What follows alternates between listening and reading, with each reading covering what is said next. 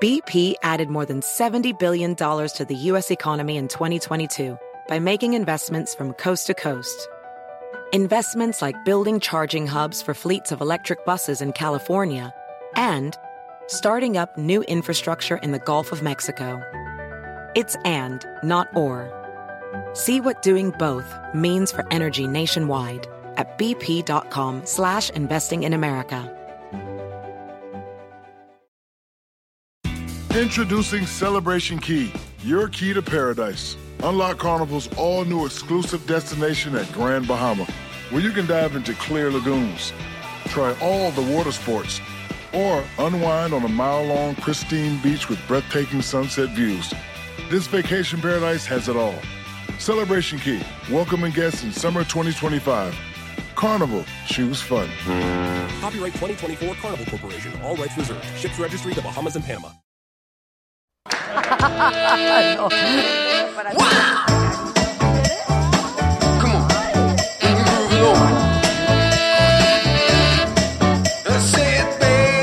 Pero estos dos que viven contigo.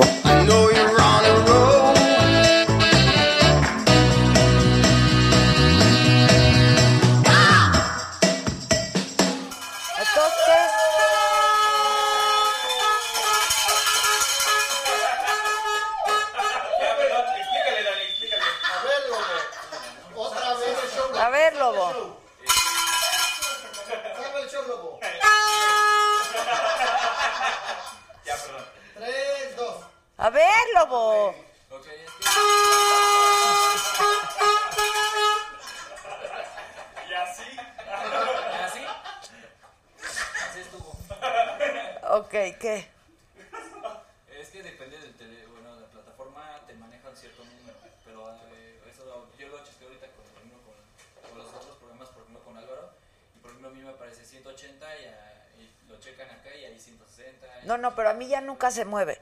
O sea, esto está mal configurado. A ver, que te lo pase. O sea, no se A ver, mueve. Vamos a revisarlo, Di. Pues sí, lobo, lobo, ¿estás aquí? Vamos a hacer una revisión. Sí, sí, una exhaustiva, porque... Sí.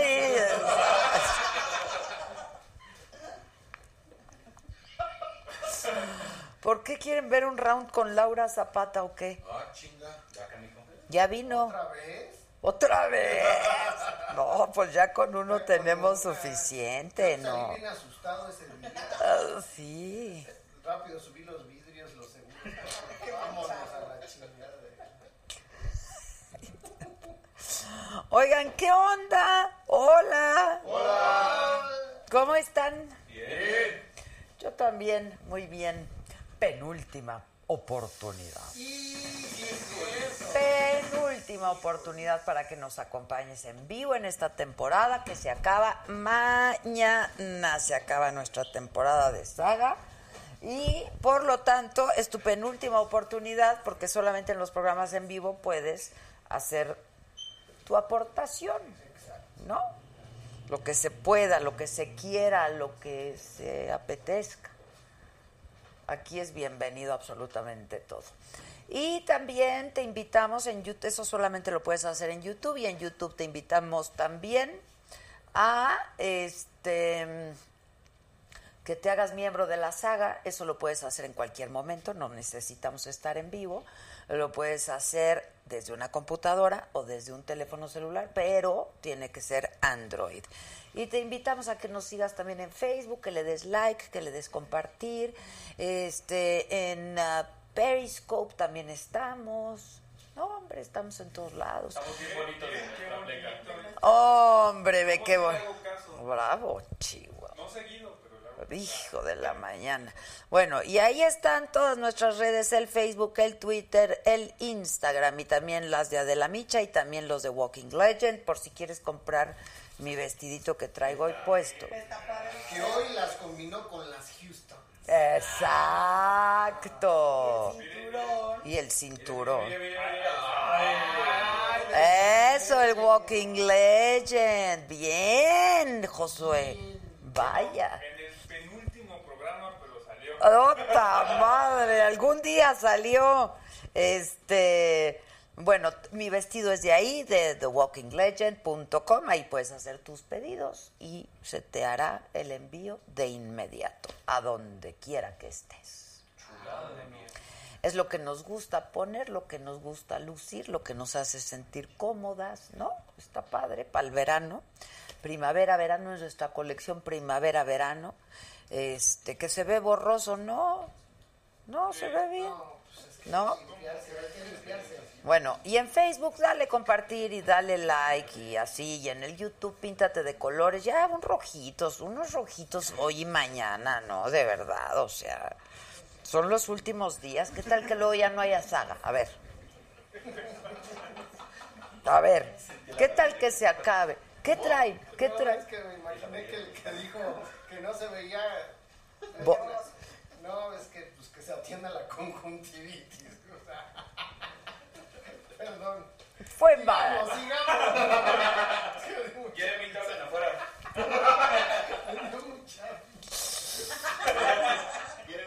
Dice Mira Alfaro una vez más, Adela, saludos de Chihuahua, te amo a ti y a ese fregón staff, el mejor del mundo.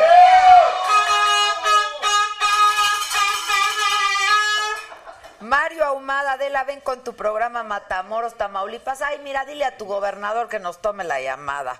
¿No? Que se ponga a trabajar y que nos tome la llamada. Entonces, no más. Encima de que va a ir uno, ¿no? Este, no nos toma la llamada. Tengo como tres años buscando al gobernador.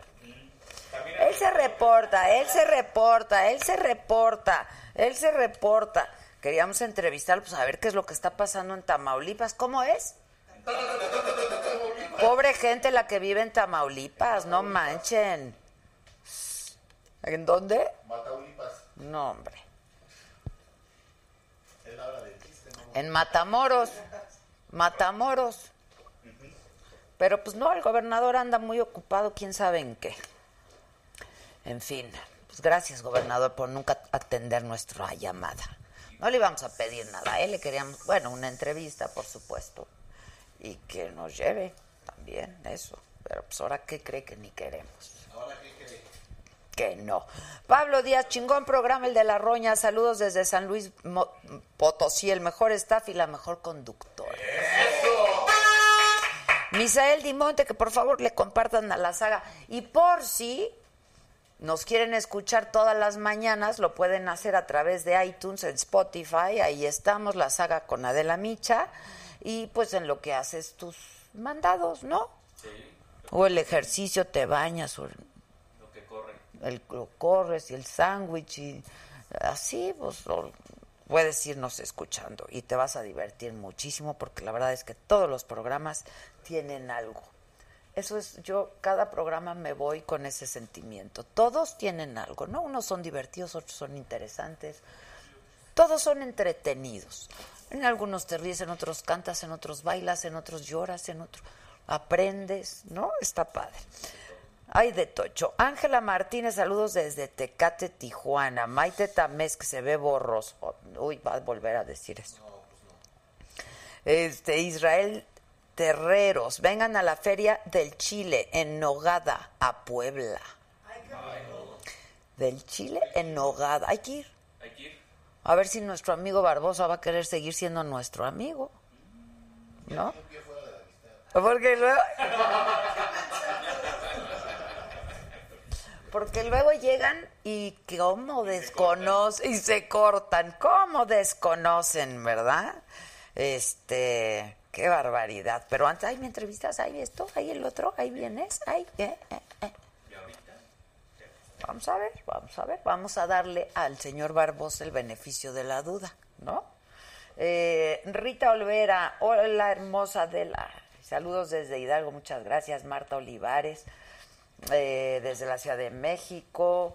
Que invitemos a Yuridia, dice Manuel Carrillo. Ana María Gómez, que muy buen programa el de La Roña. Eh, Claudio Esaú Hernández. Bueno, yo rápidamente quiero informarles de lo que ha pasado y ha ocurrido el día de hoy, miércoles 26 de junio. Resulta que la Fiscalía General de la República, ay, Caballero Julia nos saluda desde Japón. ¿Qué hora es en Japón? ¿Qué hora es en Japón, Julia, querida? Mira, nos saludan desde Tabasco también. Este, hoy no van por la torta de queso de puerco con Juan. No, los puercos son estos. Ya me recuperé. Una disculpita. Qué bueno es lo de una disculpita. Oiga, pero di Tokio son las 9.17. 9.17 en Tokio. Son 14 horas más.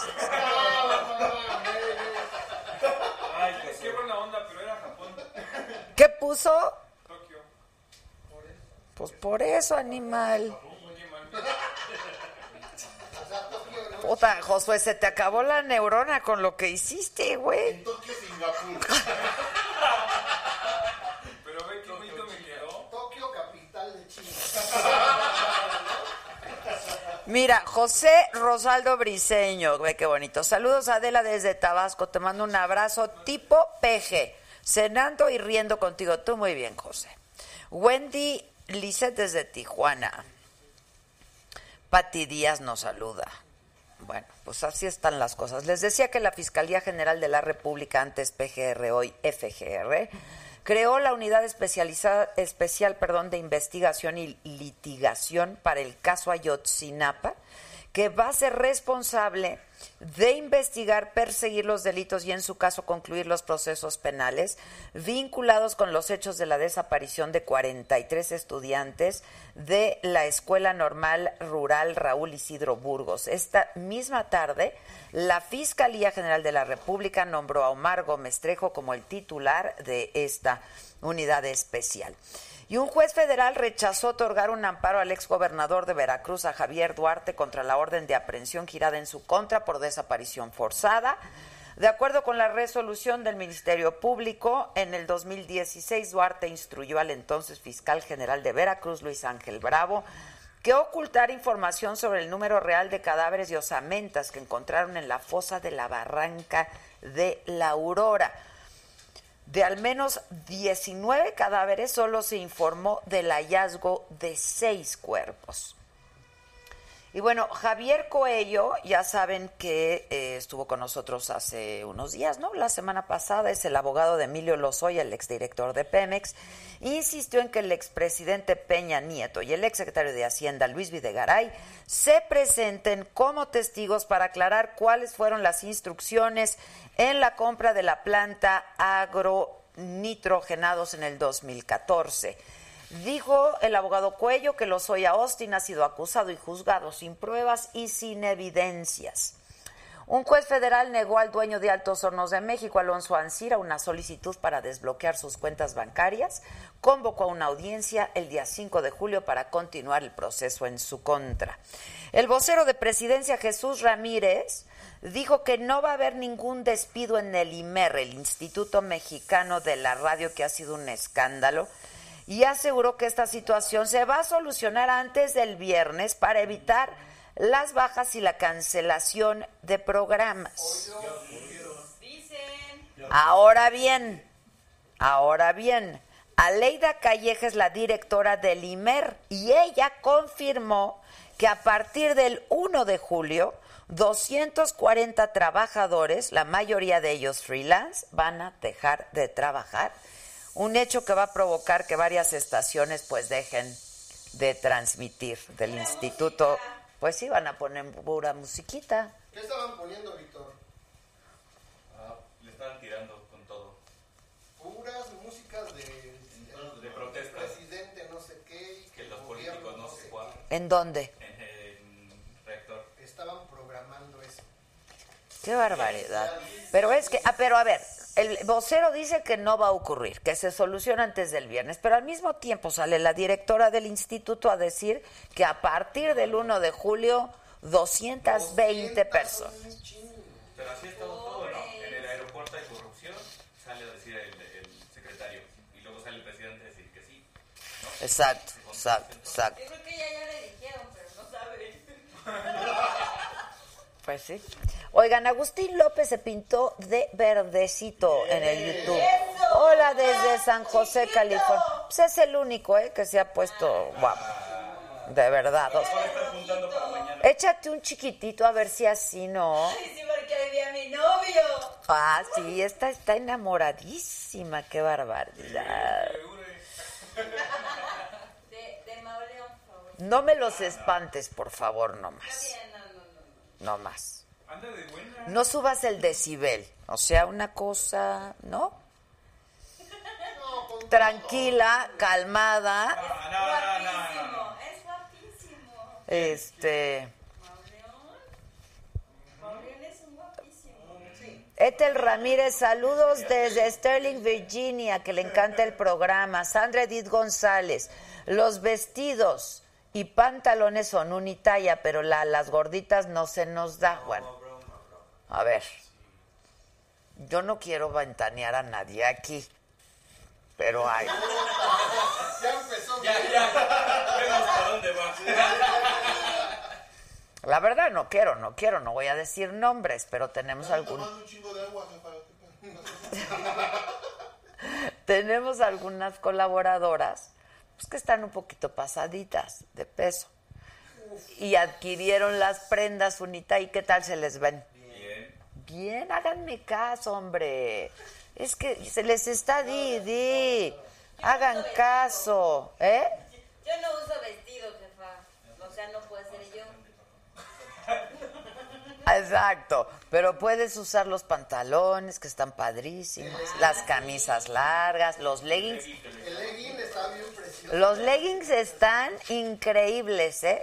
Sí, así desgarrativos. Esos. Yo el otro día me habló la Trevi, ya ven que le, ya ven que le regalé uno y que ya que compró más que porque le encantaron, Ay, compró eso. que le encantaron, que le encantaron. Este, nos saludan desde San Diego. eh, bueno, pues todo eso está pasando y estamos- somos muy pocas personas. ¿Qué está pasando? ¿Eh? Vámonos con Juan. Vámonos con Juan. Armando Martínez, saludos Adela, soy adicto a ti y a tu programa. Díganme cuándo regresan. Pues mira, estamos pensándolo, Armando. Nos vamos a ir escalonando. Exacto, nos vamos a ir escalonando unos días de descanso, porque nos llevamos unas mega friegas.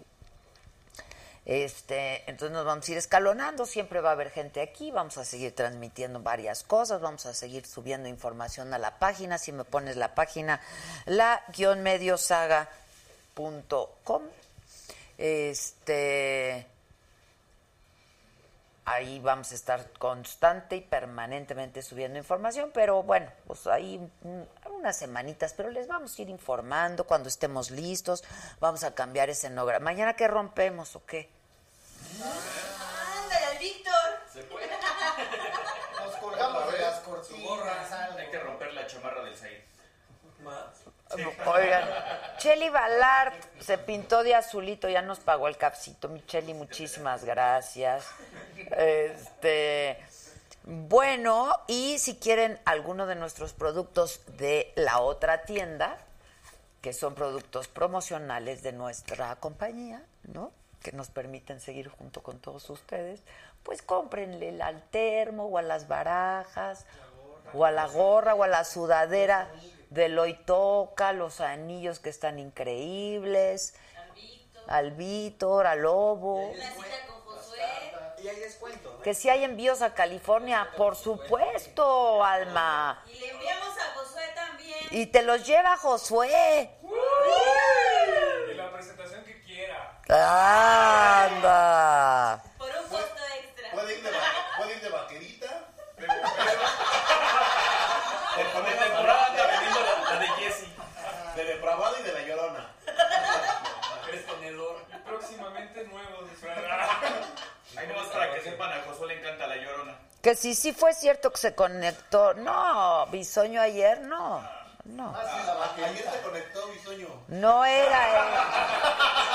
Eso es seguro, seguro. Pero no aquí. Miren qué bonito mensaje me está mandando Juan Manuel Cavazos. ¿Quién es la consentida? Posadela. Pero espérense, ahí no acaba el mensaje. La más jodona de la tele y del internet. Pues sí hay que joder a todos, ¿sí o no? Guillermo Casas, muchas gracias. Que rifemos al Víctor. Tú le llevas a California las cosas, ¿no? Va, me late. Este, Como un despido. No, pero es precioso, mamita. que si voy a España, sí voy a ir a España, comadre. Voy a ir a España. Tengo un pendientito por ahí. Sí, una guitarra para el. Un pendientito por ahí. Bueno, hemos estado toda esta semana hablando y invitando gente de la comunidad LGBT más. Porque acuérdense que son LGBT, Q, A. Exacto. Entonces ya nos dijeron ayer que para ser respetuosos y etcétera es LGBT más. Para hablar bien, eh, para hablar con pulcritus, eso es lo que se tiene que decir. Exacto. LGBT más. y aquí están siguiendo su chiste de ustedes de bisoño, ¿eh? Este, Francisco Gamboa, muchísimas gracias. Eh, que a Alex Vázquez le llegó su gorra de saga a California. Por supuesto, todo lo mandamos hasta Japón, mana, si estás. Nosotros te lo mandamos a Japón. Exacto. Rod Luis, muchas gracias desde Zacatecas. Patricia Díaz. A propósito de Zacatecas. ¡Vámonos! Sandra Pacheco, que invitemos a los finalistas de La Más Draga. Esto es mañana, ¿no? Es mañana. Y mañana, mañana. ¿Qué, qué anunciamos ahí? Pues la escenografía, los muebles, el book concept, al- que tenemos, tiene cosas, la verdad tiene cosas bien bonitas y yo sí quiero agradecer, la verdad, cómo han sido generosos con nosotros y hospitalarios que nos reciben ahí. Este, Me dijeron, nos vemos mañana. Yo, no, pues ya no, pues ya no nos vamos a ver. a muebles. Era parte de las regalías. Este. Maca está en Nueva, Nueva York. Se fue. Se nos fue. Se fue a Nueva York. Se nos vaya a ir para allá, ¿verdad? Bueno, el caso es que hoy, como les decía, que toda esta semana le hemos dedicado al orgullo gay, hablando de temas diversos eh, que tienen que ver, sí, con la comunidad, pero con todos, ¿eh? con todos los mexicanos, porque eh, es una minoría que sigue eh, sufriendo abuso a sus derechos, ¿no? sus derechos fundamentales. Y seguiremos hablando de ello, pues, cada vez que sea necesario. Y el y ya va, ya, bueno, el desfile, el desfile, exacto. Este, y entonces vamos a hablar de estas políticas públicas con dos personas que están de verdad muy informadas, muy involucradas. Hilda Telles es la primera visitadora general de la Comisión de Derechos Humanos de la Ciudad de México. Hilda, ¿cómo estás? Bienvenida. Y está con nosotros también. ¿Cómo estás, Hilda? Muy bien, ¿Cómo te va? Bienvenida. Muchísimas Un gusto gracias. estar. Gracias. Y también está con nosotros, por eso les decía que hablando de Zacatecas, eh, Benjamín Medrano, presidente de la Feria Nacional de Zacatecas. ¿Cómo estás, Benjamín? ¿Cómo Hermosa. estás? ¿Cómo estás, Benjamín? ¿Quieres ahí? ¿Quieres aquí? Donde te sientas cómodo y a gusto. Ay, a donde tú quieras, siempre y cuando nos lleves a Zacatecas. Están cordialmente invitadas. Pero te cuesta una todos. lana, ¿eh? Bueno, todo el sacrificio en la vida tiene una recompensa. Ven, este muchacho sí Eso. sabe. Se siente que sí. ¿Verdad?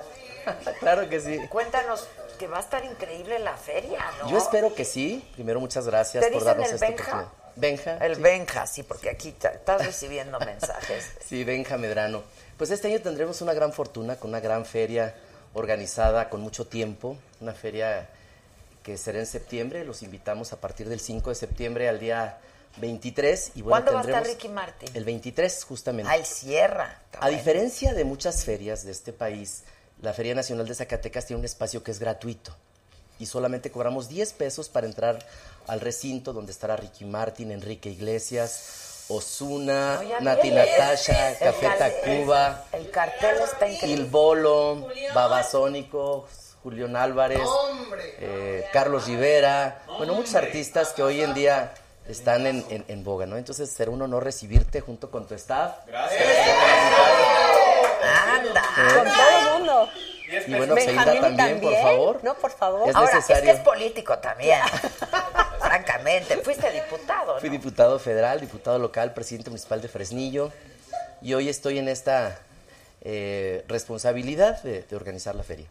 Ya, dice, el Benja es de la comunidad lésbico-gay. Pues sí, sí, sí, claro. ¿no? Sí, Pero sí. además, tú saliste del closet hace mucho, ¿no?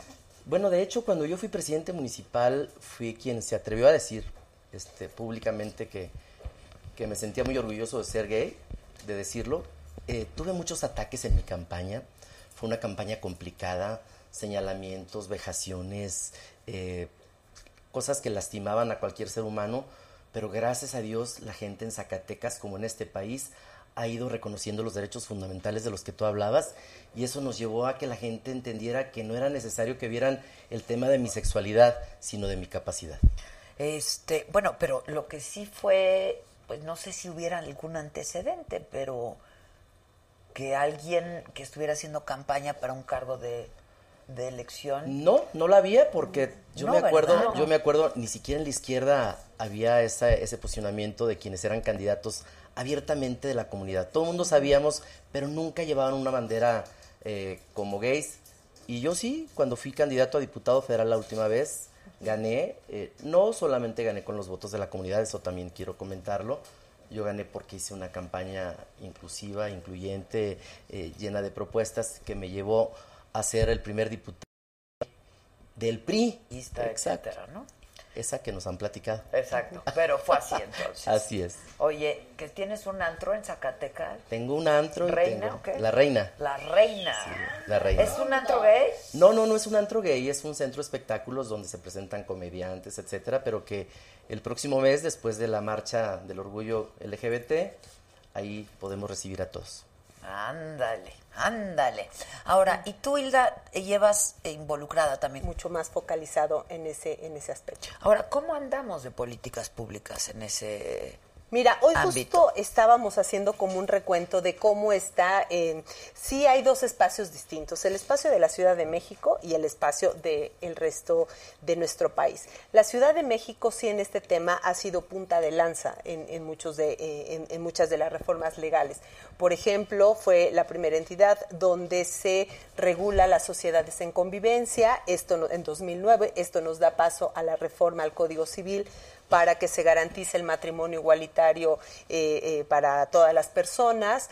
Esto después también da paso a esta acción de inconstitucionalidad donde la Corte tiene que pronunciarse para el reconocimiento de las familias diversas, de las organizaciones familiares, que no esté prohibido el tema de la adopción, eh, lesbo maternal, homoparental, entonces como esta ampliación de derechos. Y así la ciudad pues ha venido eh, eh, creciendo y avanzando en temas, específicamente también políticas públicas muy focalizadas, por ejemplo, la atención médica a las poblaciones trans, el que se establezcan, por ejemplo, en las agencias del Ministerio Público un protocolo para la atención de delitos en los que está involucradas la comunidad LGBT, en fin, hay estos avances. Y paralelamente, pues también van eh, ocurriendo en el resto del país estas modificaciones, desafortunadamente no como quisiéramos. No, poco, ¿no? En todos los espacios, eh, solamente, por ejemplo, 18 entidades federativas pueden, eh, las personas pueden e- ejercer el derecho a contraer matrimonio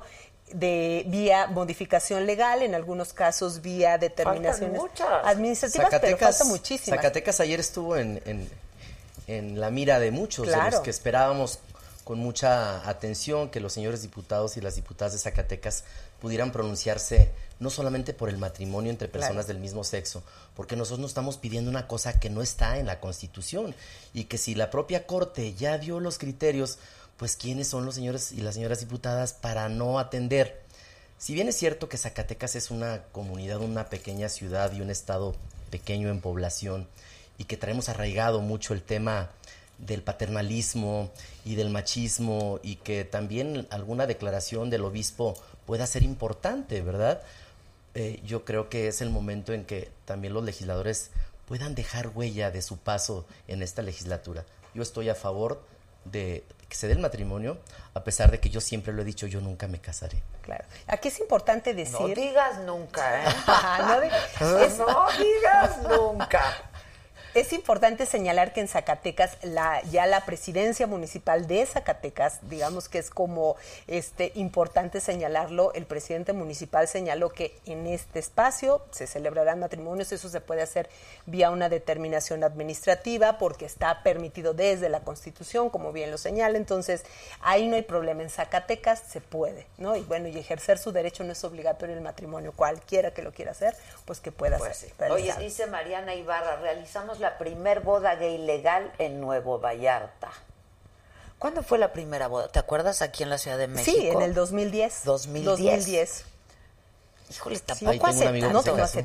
Jaime López Vela se casó. Así es. En aquel entonces. Pero Sí. tampoco hace tanto, ¿eh?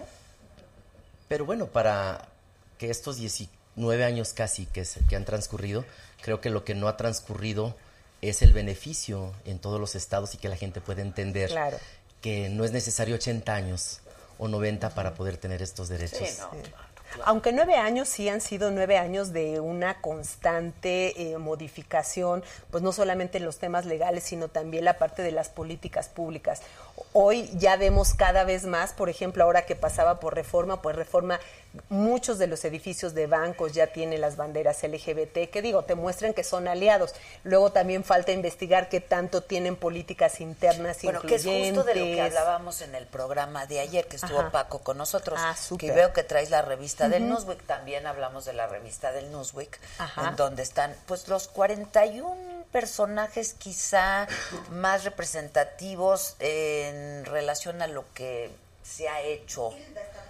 Tú estás ahí, en, en relación a lo que se ha hecho en torno a la comunidad, ¿no? Así es. Este, ¿y tú escribiste también? Sí, escribí uno de los artículos. Ok, que me parece muy importante. Este, y también hablábamos justamente de esto, de las empresas, ¿no? Claro. O sea, que pues habría que certificarlas si verdaderamente están pues cumpliendo con esto que son pues los derechos humanos, ¿no? Que no solamente sea como este espacio en, en junio donde sacamos un refresco de lata de colores, unas frituras de colores, todo, ¿no? Más bien que estos colores ni siquiera tengan que ser de esa manera visible, porque todo el año nos debemos reconocer como una sociedad diversa, y diversa no solamente por el tema de nuestra preferencia, orientación sexual, la identidad de género, sino diversa pues porque somos absolutamente distintas y distintos, y esas diversidades tienen que reconocerse y garantizarse. Ya ayer me explicaron la diferencia entre preferencia y orientación. Y orientación. ¿Sí? ¿Tú, ¿Lo tuyo es orientación? Lo mío es orientación. Ok. Sí. ¿Y lo tuyo? También. También. Lo que pasa es que mucha o gente... preferencia también. Mucha gente ha confundido y cuando nosotros estuvimos en el Congreso, acuérdate que la propia Constitución habla de la preferencia y la preferencia no tiene nada que ver con la orientación para que nosotros seamos señalados como nos ha señalado malamente la sociedad. Entonces yo puedo tener preferencia, puedo ser un pedófilo, ¿verdad? Y esa es una preferencia. O puedo, este, puedo, me puede gustar la sofilia, esa es otra preferencia, que no tiene nada que ver con los señalamientos que nos hacen a los que nos sienten diferentes o distintos.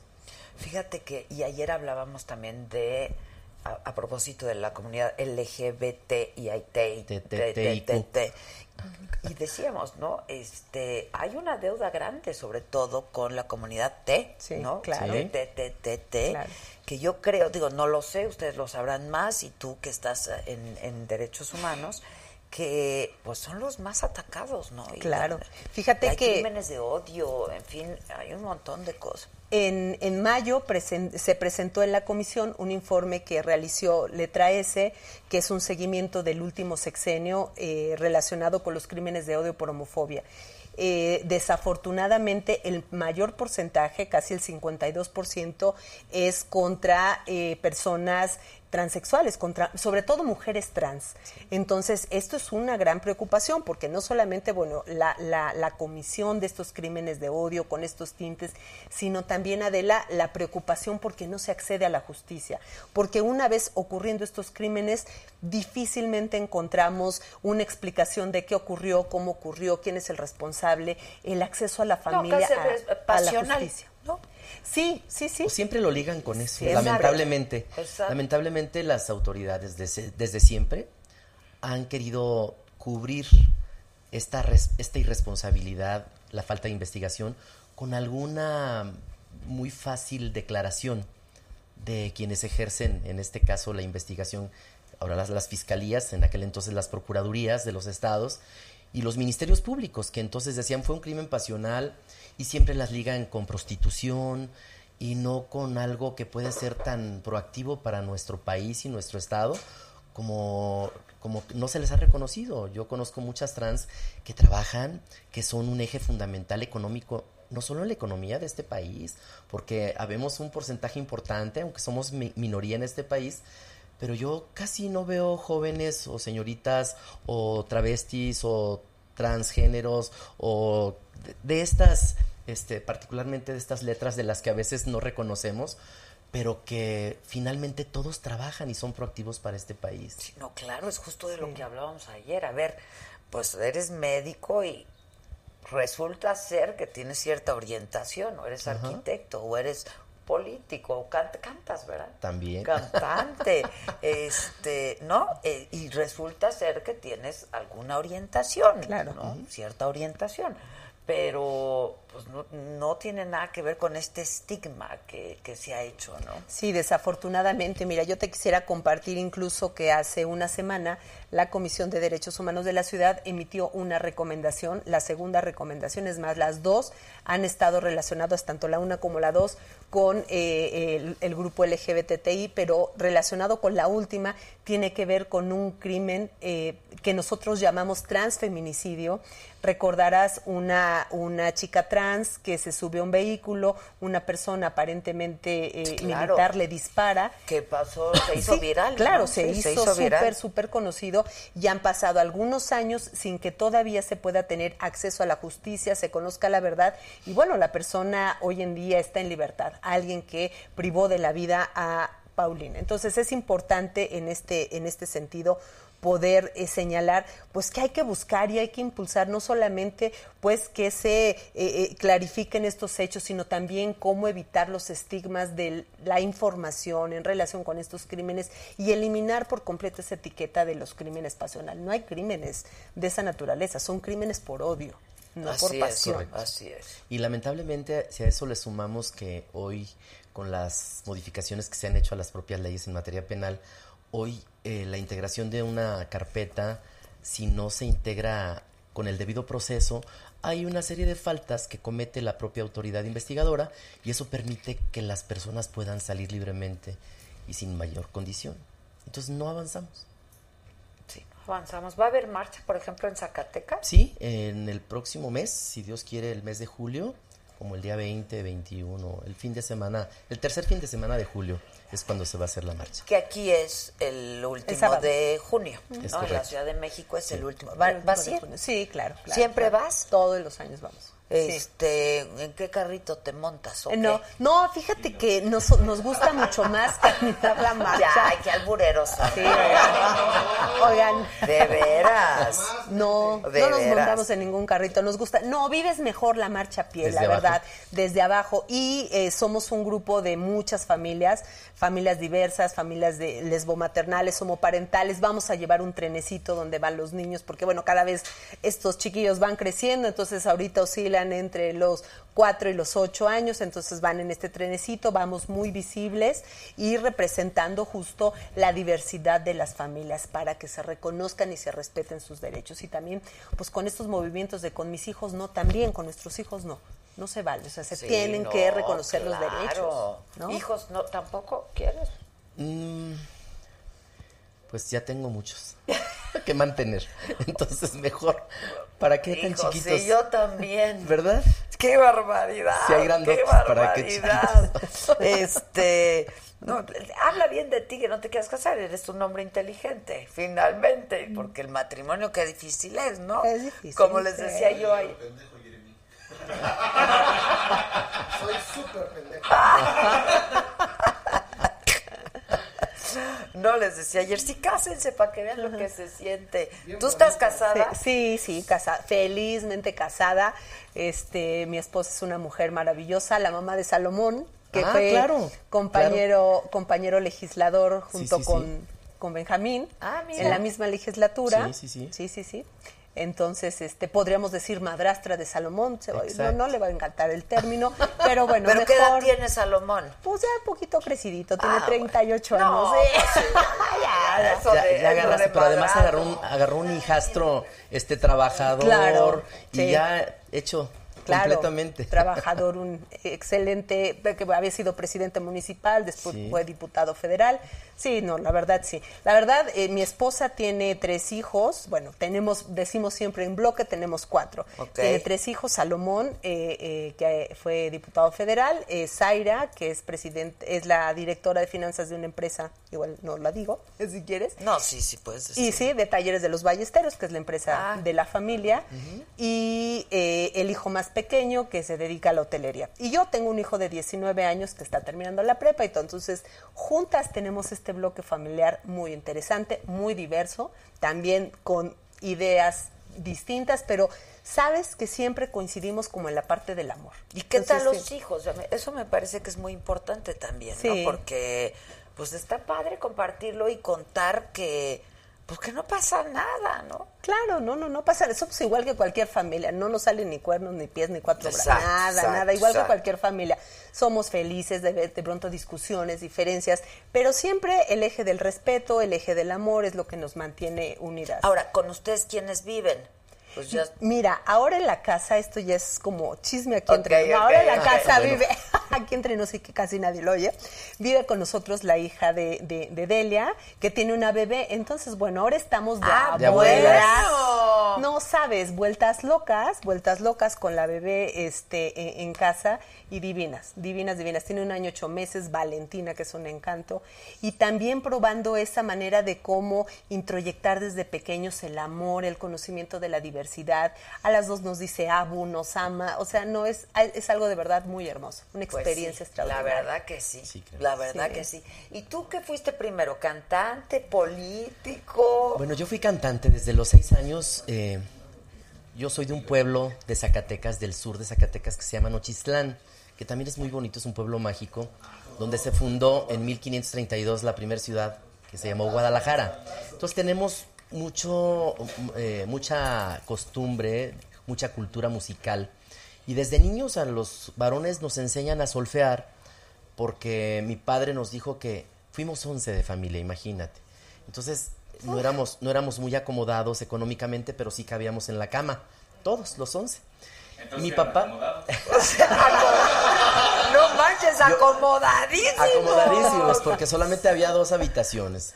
Entonces, eh, O sea, ¿tu mamá tuvo 11 hijos 11 o de hijos. diferentes mujeres? No, no, no, no, ese no está como el chiste, porque si le hubieran preguntado a mi papá cuántos tuvo, 11, con la misma sí, pero con diferentes mujeres no. No. Él con la misma. O sea, tu la- madre parió 11. 11 y uno que se le murió. Está 12. muy cañón. 12. 12, 12 seríamos en este momento. Hoy todos viven, mis hermanos, unos en Estados Unidos. Regularmente los zacatecanos tenemos por hábito irnos a Estados Unidos a trabajar. La mitad de mis hermanos viven en Estados Unidos, la mitad vivimos en México. Pero a todos nos dio una educación, mi padre, y nos dio un oficio. Todas mis hermanas son peluqueras, viven en Estados Unidos, les va bien. La más ¿En qué chiquita parte de Estados viven en, Unidos? en Fort Worth, en el área de Dallas, Texas. Ahí están, en Arlington, Fort Worth y Dallas. Y eh, mi hermana Lupita, que es la más pequeña, vive en Ochislán. Entonces tenemos una cultura musical que nos ha permitido, en mi caso personal, me fui a una gira cuando tenía seis años, con Juan Gabriel, con Rosenda Bernal, con María Victoria, con Angélica María. No me diga. Es más ahí. rápido. Francisco Estrada dice: abrazo a mi amigo Benjamín, una gran persona y Muchas- mejor amigo. Muchas gracias. No, Paco. y súper generoso porque se pintó de rojito. ¿eh? ¿No tienes más, más amigos así, Benja? Sí, ¿verdad? Oh, por favor, por favor. Ok, perdón. Nos Entonces, en el Vive Latino. En el Vive Latino. y entonces hice una gira durante cuatro años que me permitió cantar y le mandaban a mis papás 30 dólares para que se mantuviera la familia. Entonces, desde ahí, pues vimos como un niño empieza a sentirse maltratado, utilizado por un sacerdote que vive todavía, precisamente hablando de los sacerdotes. Yo soy católico, respeto mucho mi religión, pero también me doy cuenta cómo hemos sido utilizados muchos, entre ellos yo y no solamente sexualmente, pero sí te marcan en la vida. Esos 30 dólares que le daban a mi papá pues, servían para que algo les llegara. Eh, Adela, yo tengo 52 años. Hace 47 años de esto, 45 años de esto, cuando en mi pueblo había un solo teléfono público y el de la caseta, cuando no había posibilidades de que un vehículo entrara a tu rancho, a tu pueblo. Entonces era muy complicado, pero bueno, mis padres, a pesar de eh, no vivíamos en una pobreza extrema, pero sí teníamos muchas necesidades. De ahí surge la idea de Benjamín de cantar, grabo mi primer disco a los seis años y luego me fui a, a- a trabajar y a estudiar a Zacatecas ya de adolescente, toco el piano, el acordeón, la vihuela, la guitarra y me mantenía de tocar en fiestas. De ahí me vine a la Ciudad de México. Era complicado. Tú sabes que cuando no tienes dinero, tú que conoces muy bien el medio artístico. Es muy complicado. Era muy, complicado. difícil. Además eran los tiempos en los que solamente una televisora eh, mandaba en este país y si no eras amigo del productor o del propio don Raúl Velasco, que en paz descanse, pues no era posible que, que pudiésemos entrar. Grabé un disco en una marca este que ya desapareció ¿Cuál? casi, Pirles. Grabé un Sí, disco. claro. Ahí estaba. La de- Mira, qué casualidad. Para Venían que preparados. Ay, qué casualidad.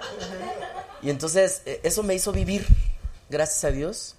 Y, y, pues me mantuve, estudié y luego de ahí me volví político. Me volví político porque Te tenía yo mucha a participar. tenía yo ¿o mucha afinidad con la gente y a veces cuando eres popular en el pueblo eso facilita las cosas. Pero no sabían el error que habían cometido. ¿eh? ¿Por qué? A ver, No, no, yo digo porque finalmente no me arrepiento, tuve una gran lección de vida. Dos veces presidente municipal de Fresnillo no es fácil, una constitucional, una elección que gané, otra fui interino, diputado local, diputado federal. Ganar cuatro elecciones seguidas no es fácil. Esta última la perdí porque pues había una ola importantísima y quizás en- ante el desaseo de las Siempre con el PRI, perdón. Que te no, fíjate, yo empecé en el PRI, luego nos divorciamos del PRI cuando el movimiento aquel del 98 con Ricardo Monreal, nos salimos del PRI, nos acogió el PRD, estuvimos en el PRD un tiempo, luego ya las cosas no funcionaron, eh, fui candidato por primera vez del PT, gané una diputación local, que era increíble, y bueno, yo tuve una escuela política que hoy agradezco, aunque no formo parte de ese equipo político del hoy senador Monreal, pero siempre le estaré agradecido. Fui coordinador general de asesores en, cuando él fue gobernador y siempre eh, estuve en muy buenas posiciones. Entonces, cosa que nunca se me va a olvidar. Ya. Y luego, esta última vez no quedaste, pero No, ¿por cuál partido? acabo de terminar eh, en, en junio, de la- junio del año pasado, que fueron las elecciones, cuando Andrés Manuel gana, eh, por el PRI, eh, por una tercera vez a la presidencia. Entonces la gente también se cansa, ¿verdad? Entonces Sí, ya, yo creo que ya de- debíamos dejar respirar a la gente. Yo fui casualmente candidato porque yo no era el candidato. Yo era diputado federal, nuestro candidato decide no ir y faltando 24 horas para inscribirse, pues tuve que demostrar que soy valiente y que la valentía eh, no se lleva solamente en lo que tiene uno como varón en medio de las piernas, se lleva en la inteligencia y en el compromiso que tengas. Y no me da vergüenza decir que soy del PRI y hasta ahorita no le debo al PRI y voy a luchar por reconquistar a la gente con el PRI. Ah, pero con el PRI. Con el PRI. Mira, hay algunos que piensan como tú también. Por cierto, uno que ya no piensa como tú es el doctor Narro, eh, José Narro, quien renunció a 46 años de militancia en el partido, ¿no? Sí, sí. Este, y lo entrevistamos y es una entrevista que va a pasar ahora, ¿no? Hoy es miércoles, hoy toca. Ay, O sea, en un ratito más, en un ratito más en el financiero Bloomberg, este, pues me, me parece, digo, el rector es un hombre de una probidad y, ¿no? Este, yo creo que es un, un hombre inteligente, etcétera, etcétera. Pero bueno, él platica porque ya no quiso continuar. eh, él quería ser, eh, o por lo menos disputar la presidencia presidencia. del partido. Este, y no solamente ya decide no, no hacerlo, pero también renunciar a 46 años de militancia. Si no la ven ahorita, porque nos van, están viendo a nosotros, véanla al rato. Exacto. Y luego la repiten el viernes y luego el domingo. Y está en todas las redes sociales, en fin. Pero este está bastante interesante. Pero bueno, tú si quieres con el PRI. Yo sí quiero con el PRI y seguiré estando, digo, hoy estamos este, en una situación muy complicada, muy compleja de credibilidad, de todos los días nos sacan temas que fueron parte de la historia, pero bueno, eh, en todos los partidos ha habido fracasos. En, creo que hoy es más señalado el PRI porque el PRI gobernó muchos años, pero ya tendremos quien pueda calificar la administración de Andrés Manuel y de todos los que están en este momento. Yo lo único que sí agradezco a Dios que me haya permitido ver este cambio en este país y no siendo yo un, este eh, adulador del propio presidente de la República, le reconozco su valor como presidente de la República, algunas cosas que no estoy de acuerdo, como político lo digo, y con mucha responsabilidad, pero tampoco puedes cambiar de la noche a la mañana un país que tenía mucha mugre. Entonces hay que lavarlo poco a poco. Pues sí, pues sí. Y esa responsabilidad, costar, ¿eh? Les esa responsabilidad la costar, tenemos les va a nosotros. costar. Un. ¿Tú perteneces o a algún- No, no, no, a ningún partido. No, no. Por eso está tan, tan bonita y tan guapa, mira, tan sana. Ella no Tan se bonita preocupa. de su carita. Claro, pues claro. Oye, ¿y luego qué haces en la feria? Bueno, en la feria soy ¿Llegas? el coordinador.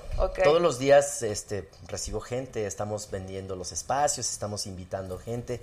En este año, casualmente, eh, se cumplen 20 años de que yo fui presidente de esa misma feria. Hace 20 años yo fui presidente, tuve esa misma responsabilidad. Y bueno, pues la experiencia también cuenta. La experiencia te da la posibilidad de no equivocarte dos veces.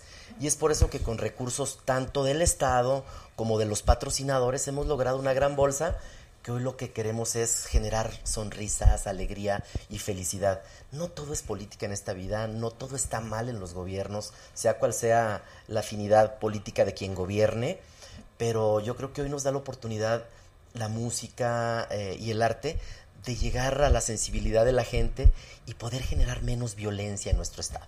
Entonces, mi obligación es llevar alegría, llevar música pues los invito del 5 de septiembre al 23. Zacatecas estará de fiesta y estará de lujo recibiéndolos a ti, a ti, a todos los que nos ven. No, Eh, no, sí queremos pero, ir, ¿eh? pero de veras, ojalá que, que- que me hagas el honor con tu equipo de acompañarnos, no solamente por lo que implica eh, para nosotros recibirte, que será un honor, sino porque con tu presencia seguramente será más bonita nuestra feria. ¿eh? ¡Hombre! Digo, qué lástima. Qué lástima que no te inscribiste para ser la reina de la feria, porque tuvimos Hombre, 54 bueno, Yo podría aspirantes. ser la mamá o la abuelita de la feria. Tuvimos pero- 54 aspirantes. Hoy son 20 las semifinalistas. De ahí saldrán 10 y de ahí saldrá nuestra reina. ¿Cuándo hay reina ya? El, el día 6 de agosto, si Dios quiere, tendremos ya nuestra reina electa. Ok. Este, no, sí queremos ir porque además, este, ¿qué más hay en la feria? Porque Bueno, la- sí, tienen un cartel increíble.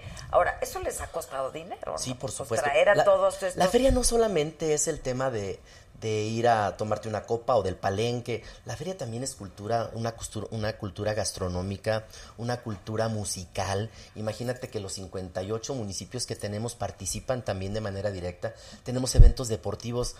Eh, Sonará muy romántico de mi parte, pero yo extraño todavía las carreras de carruchas, que era para la gente verdaderamente pobre del pueblo. Y como están Sí, entre... Vivimos vivimos entre calles, entre calles empinadas, y, y en el buen sentido de la palabra, ¿verdad? Porque, ¡Aprende rápido! y entonces una carrucha es una tabla con cuatro llantitas y unos valeros.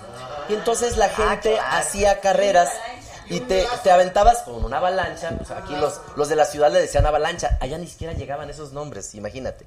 Y entonces se hacían esto y la gente participaba. O la carrera de meseros, o la carrera de carrichivos, o cosas que son tan importantes en la cultura de un pueblo. lo quieres recuperar? Sí, claro. Pero además tenemos eventos deportivos de gran nivel, tenemos eventos culturales para que los turistas se puedan entretener en el día, conciertos y lo más importante, que es un año más de la fundación de nuestra ciudad, un año más de la fundación de la noble ciudad real de Zacatecas, Que que es dicen que es la patrimonio, ciudad más bonita patrimonio cultural de la del humanidad. país. ¿Conoces? Sí, Y hoy sí, estamos, yo no. estamos de fiesta.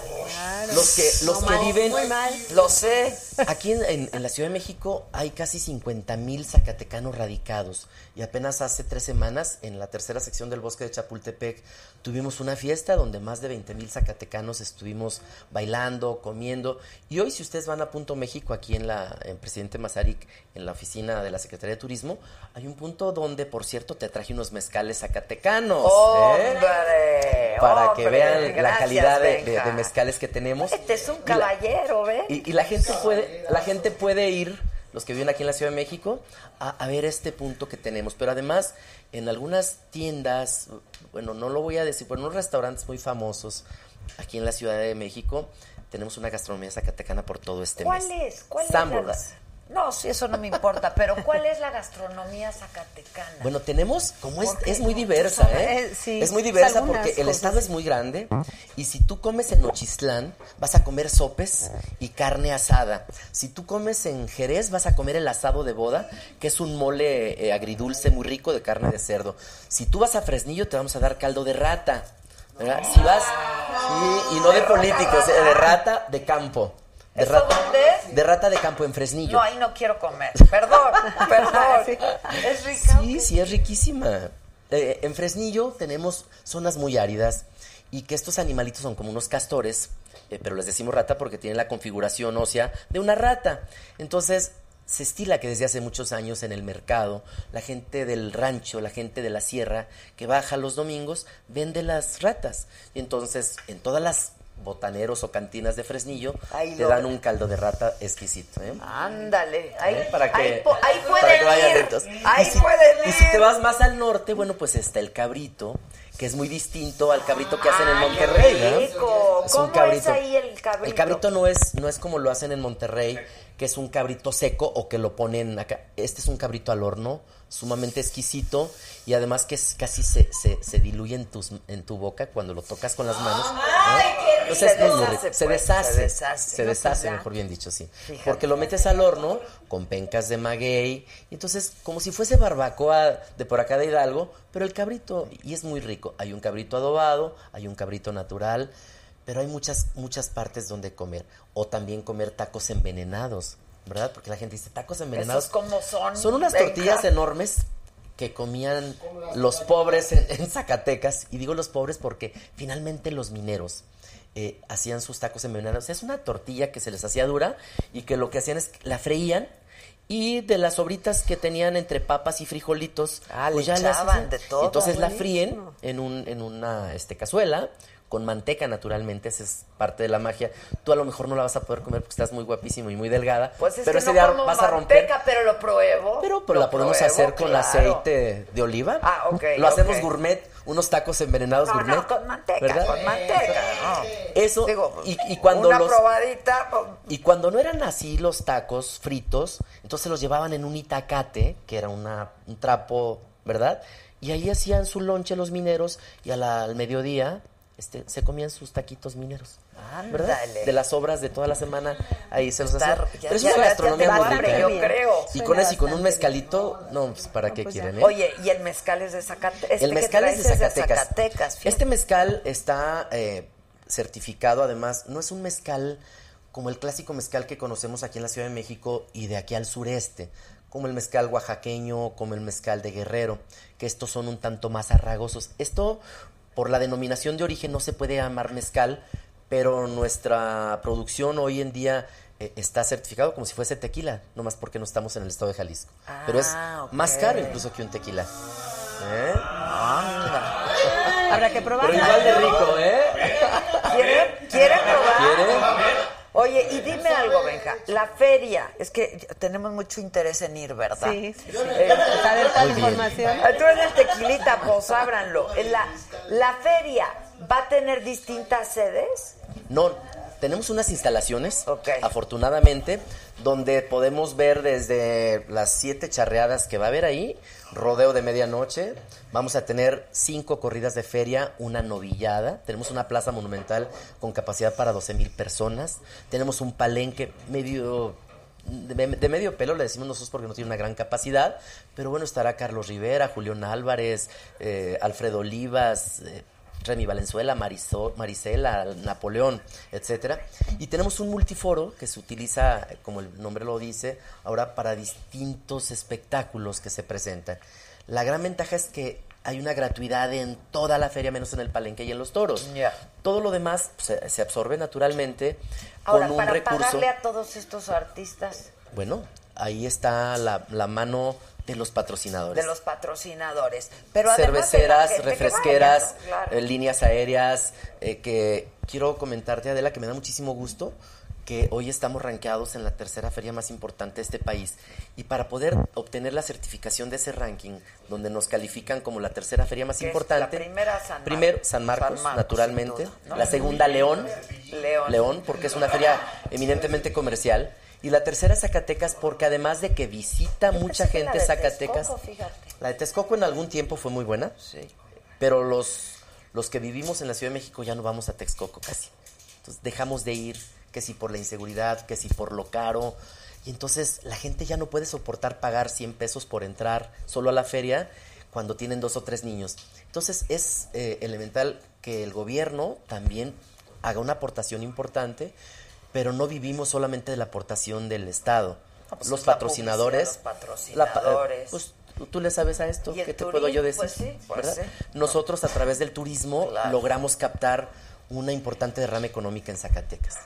Es una feria muy similar a la de San Marcos en su contenido cultural, porque Bueno, yo les tienen muchos platico años. cuando regrese. Por favor. ¿No los vas a llevar? Y algo, algo que hace diferente a las otras ferias es que en nuestra feria, en todo lo que es el, el perímetro de la feria, se puede consumir alcohol sin problema de que te pare la policía o algo. Es una cultura que tenemos de tomar, de tomar la, la- la- la- de agarrar la botella, eh, de traer el tamborazo, la tambora, la banda, y así nos divertimos los zacatecanos sanamente. No tenemos hasta ahora ningún homicidio registrado, afortunadamente.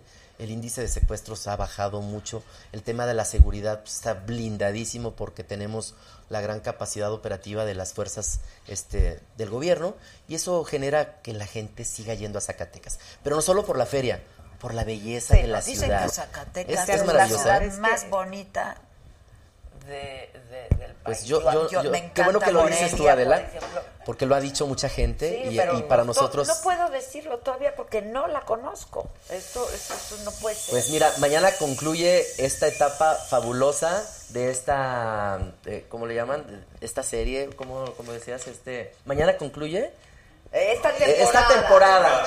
Entonces, pues ya desde mañana vamos viendo qué hacemos. Y- ¡Eso! y nos vamos a Zacatecas, ¿eh? El equipo, el equipo merece.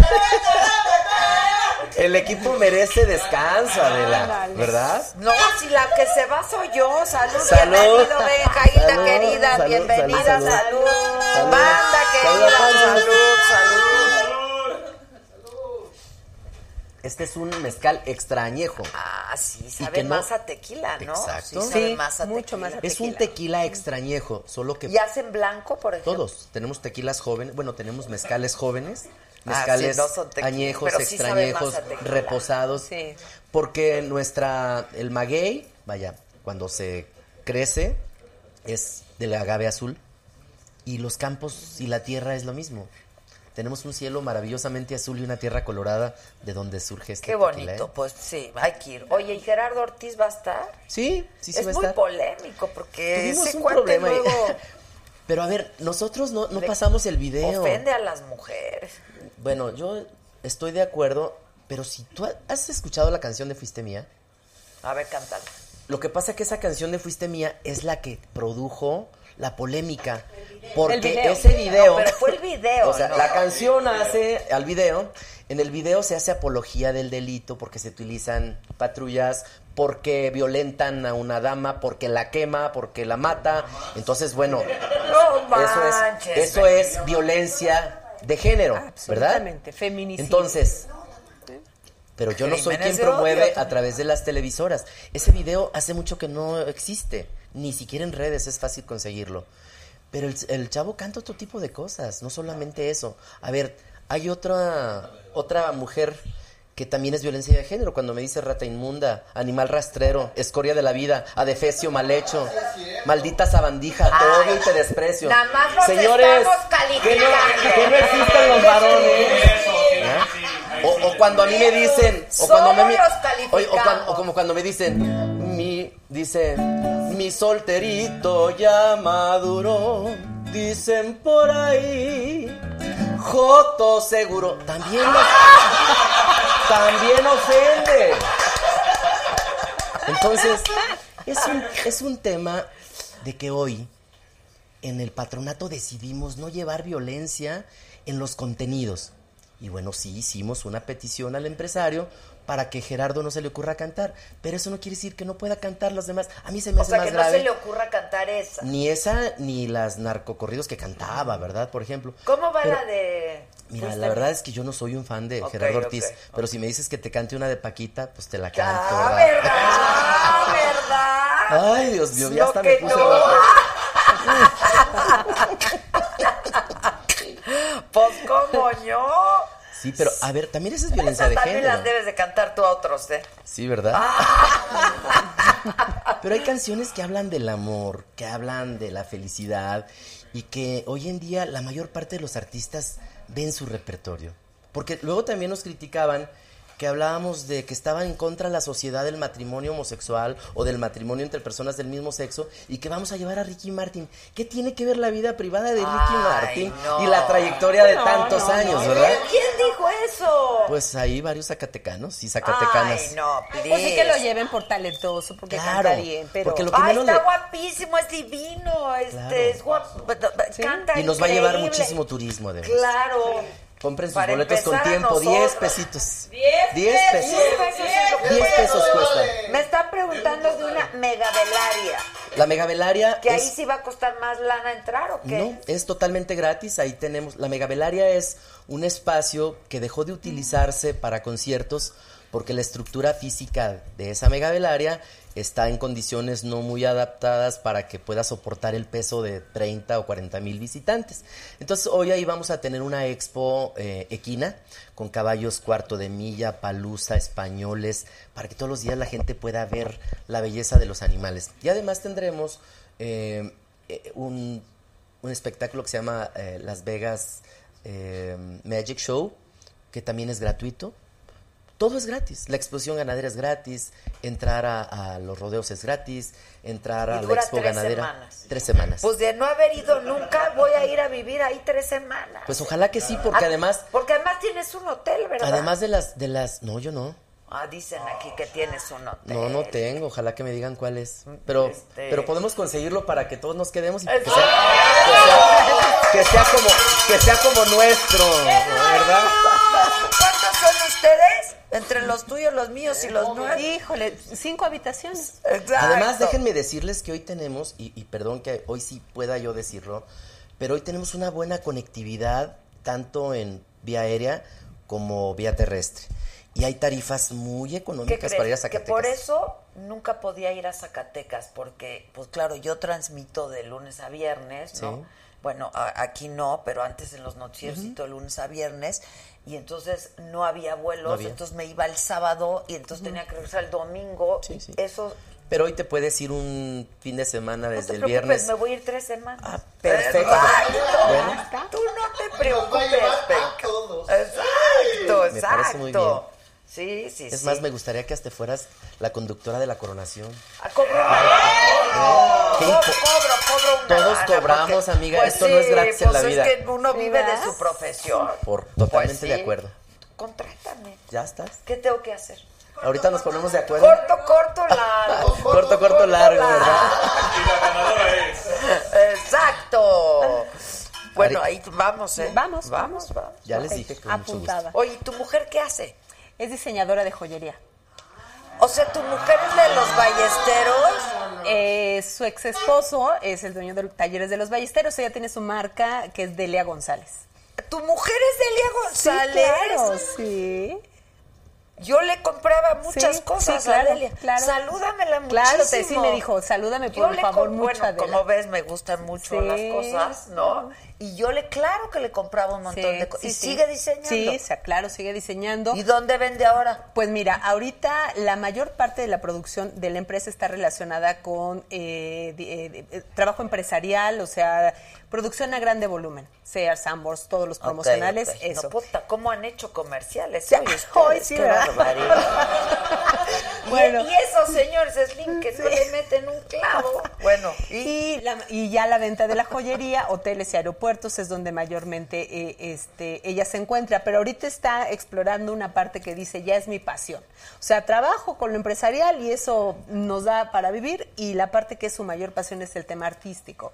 Entonces está haciendo esculturas de pequeño formato, de gran formato, Ah, padre. este reconocimientos, Que venga, porque sí, claro, sí, sí, sí, sí, sí. Además, esta, esta mesa le hace Sí, falta claro. algo de plata. Le hace falta no, esta, plata. esta mesa la vamos a romper mañana porque viene Cuando todo termine- nuevo. todo nuevo.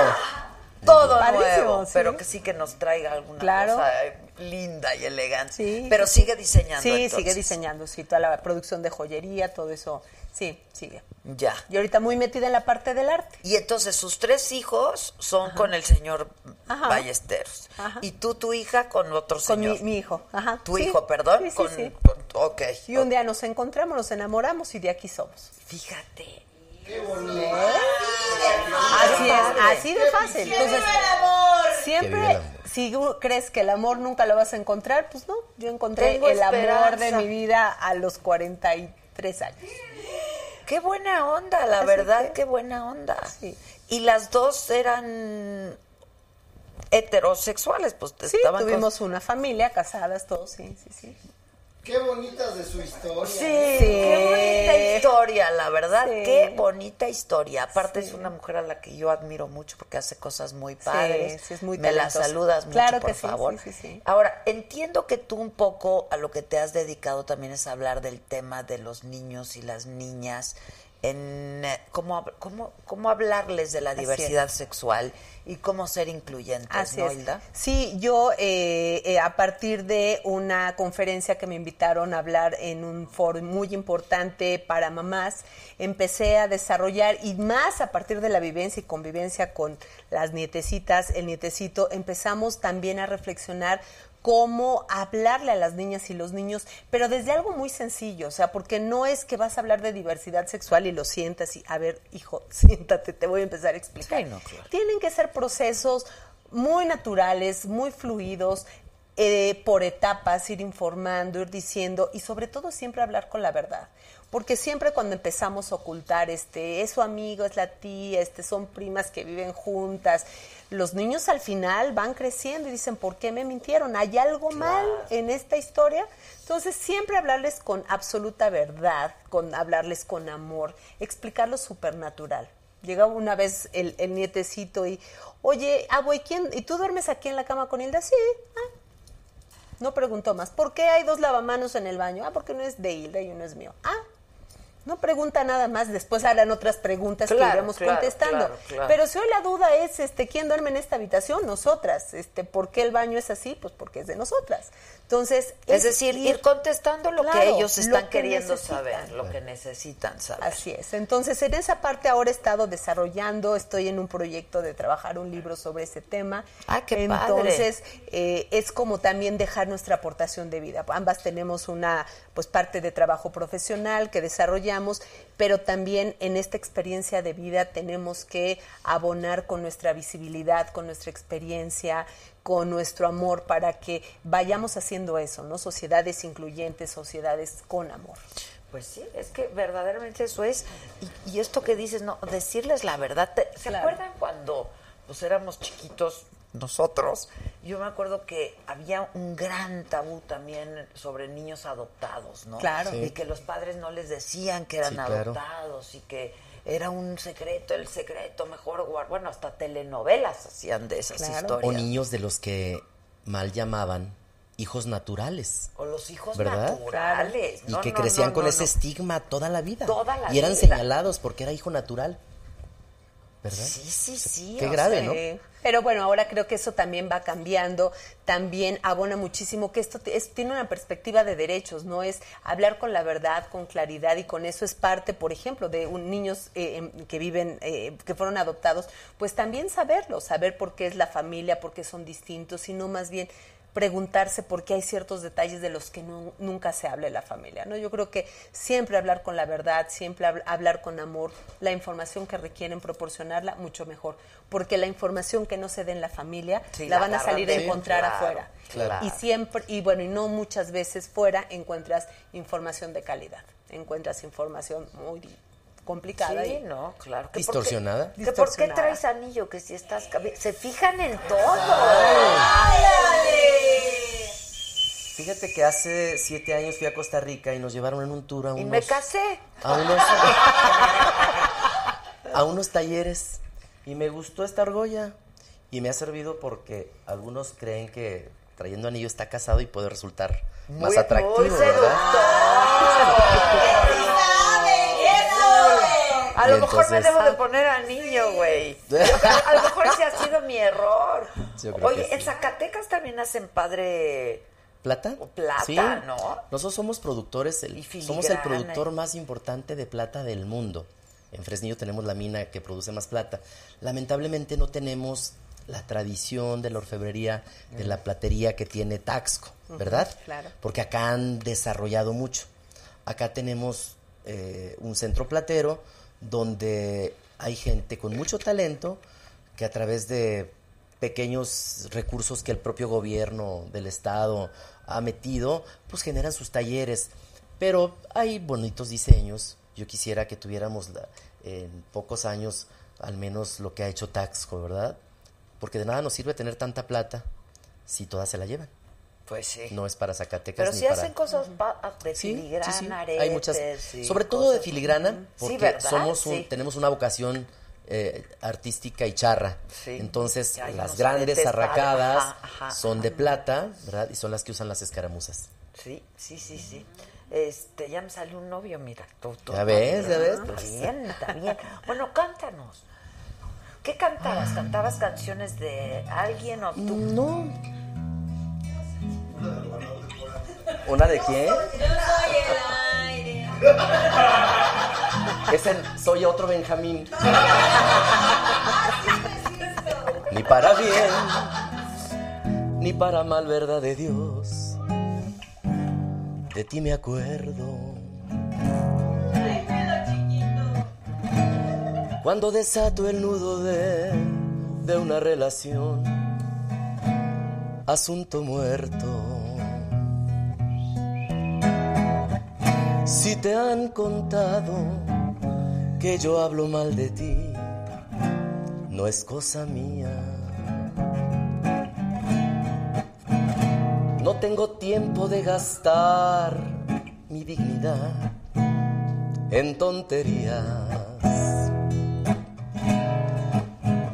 Ya te olvidé.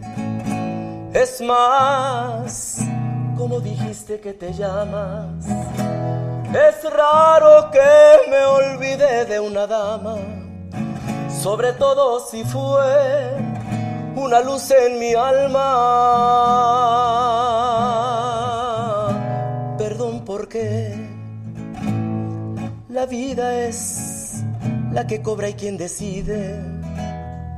El número y la casa sí coinciden, pero al hombre que buscas aquí no vive.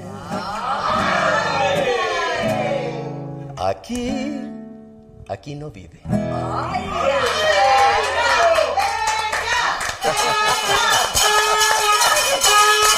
ay, ay.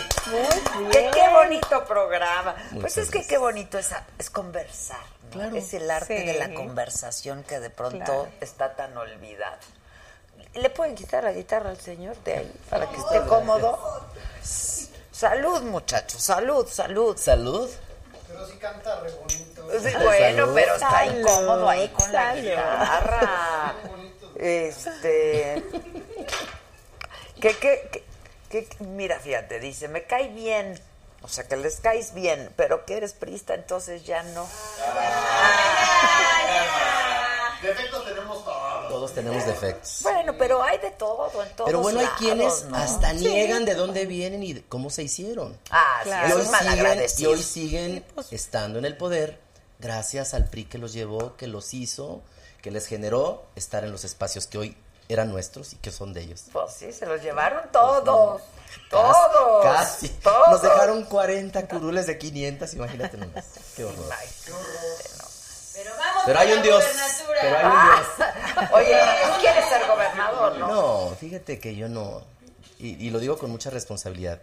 Yo vivo muy feliz. Soy un hombre. ¿Vives de- en dónde? ¿Vives en? Zacatecas. Ok. En Zacatecas. ¿Y vas y vienes a la ciudad? Vengo a la ciudad seguido. Eh, aquí tengo un pequeño departamento sobre ayuntamiento, ahí muy cerquita de la XW. Ahí ser una zona muy Con romántica. los sacos de canasta, digamos. Al lado de los tacos de lechón. Y voy, vengo a la ciudad de Zacatecas, pero eh, me quedo más tiempo en Zacatecas ahora. Te digo que soy un hombre feliz, tengo la gran bendición de ser un hombre que no le falta casi nada. Tengo salud, he vivido, he tenido la fortuna de tener puestos. Entonces no, no deseo. Si la vida me lleva en el 2021. Ay, sí, Este, la va. No quiere, pero sí va. Pero no hacer política. Ah. Oye, pues serías el primer gobernador gay. Pues hay muchos, nada más que no lo han dicho. Claro. Es más, ¡Venga! ¡Venga! ¡Venga! Nada más no lo dicen. Nada más no lo dicen. Nada más no lo dicen. pero sí, sí lo sienten. ¿De qué estamos hablando? ¡Venga! Oye. Ahí me dices cuál no te recibe ni la llamada y yo te la paso en privado. Exacto, exacto. No, pues vamos a apoyarte, ¿no? O sea, hay que apoyar a un. Oye, alguien me estaba diciendo, es que he entrevistado a tanta gente últimamente que ya no sé con quién lo hablé, pero este me estaba diciendo, no, pues la gran aportación ahorita de la, la 4T en igualdad y de educación y la chica, es que pues los niños puedan llevar falda y los niñas puedan llevar pantalón a la escuela. ¿Qué piensas tú de, de eso, Hilda? ¿O Pues bueno, lo, lo único, yo creo que ahí lo que se lograba con ese mensaje no solamente es este mal mensaje de que hoy los niños pueden usar falda, o sea, porque todo se centró en los niños pueden usar falda. El tema de hablar del uniforme neutro y como se entendía, pues más bien es no hay problema por llevar falda o pantalón a la escuela y más estaba enfocado sobre todo a las niñas. Muchas de las niñas, la verdad, se hablaban de un tema de mayor comodidad, de hacerlo y también, o sea, eso incluía porque hay un reconocimiento al tema, por ejemplo, de las infancias trans, que si alguien de pronto quería ir con falda lo hiciera, pero ya de pronto si el mensaje que venía es como desde mañana van con falda los niños. No, no, no.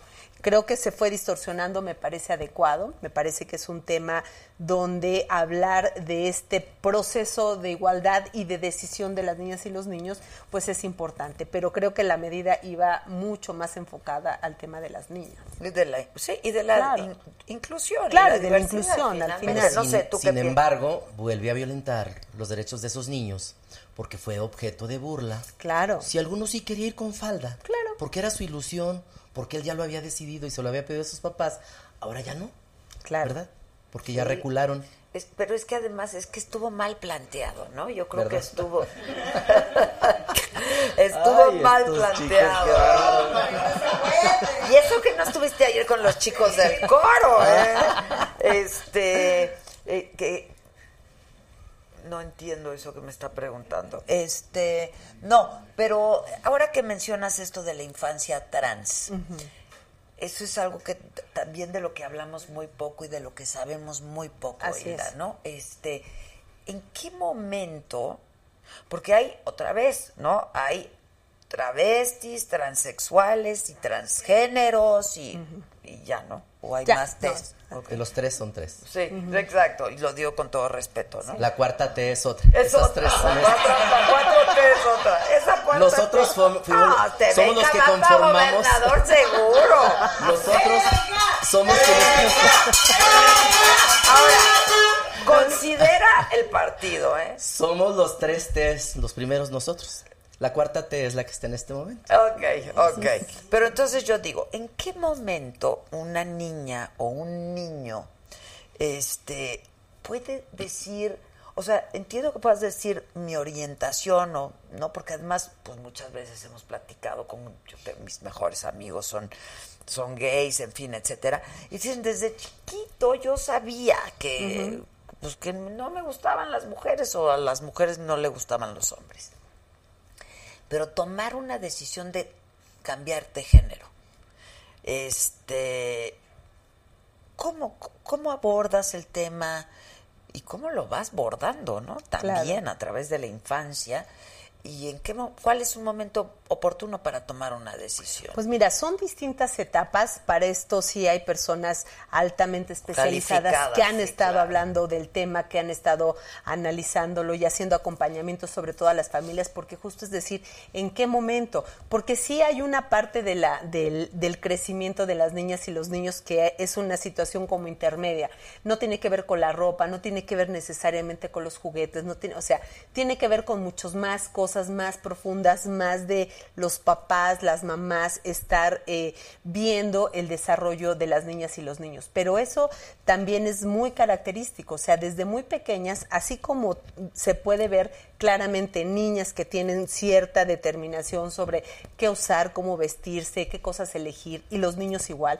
También los hay cuando esto de pronto eh, eh, eh, no necesariamente coincide con, el, con la cuestión biológica, sino sencillamente empiezan a hablar de eh, que les gustan más ciertas situaciones, ciertas, la forma de vestir, la forma de ser, se identifican más con ser una niña o con ser un, Un niño, niño. cuando biológicamente eh, tienen el sexo contrario.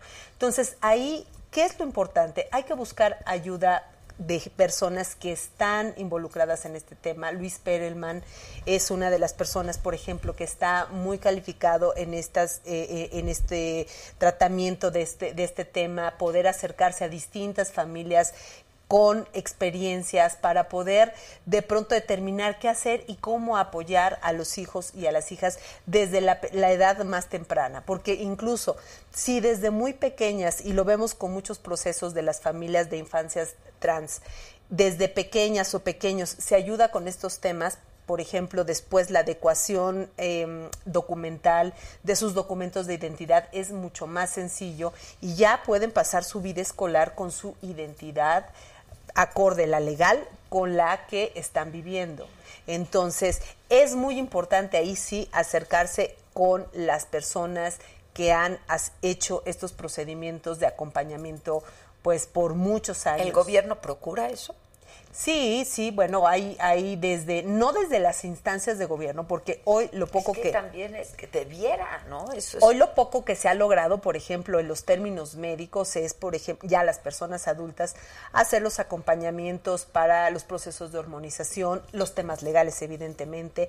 Ahora, ¿qué sí se puede por, en la Ciudad de México? Pues hacer los cambios de identidad a los niños, las niñas, cuando ya han llevado pues un poco de este proceso de acompañamiento, pero no es algo que desde lo público todavía se haga. Pero hay sociedad Debiera, hay- civil.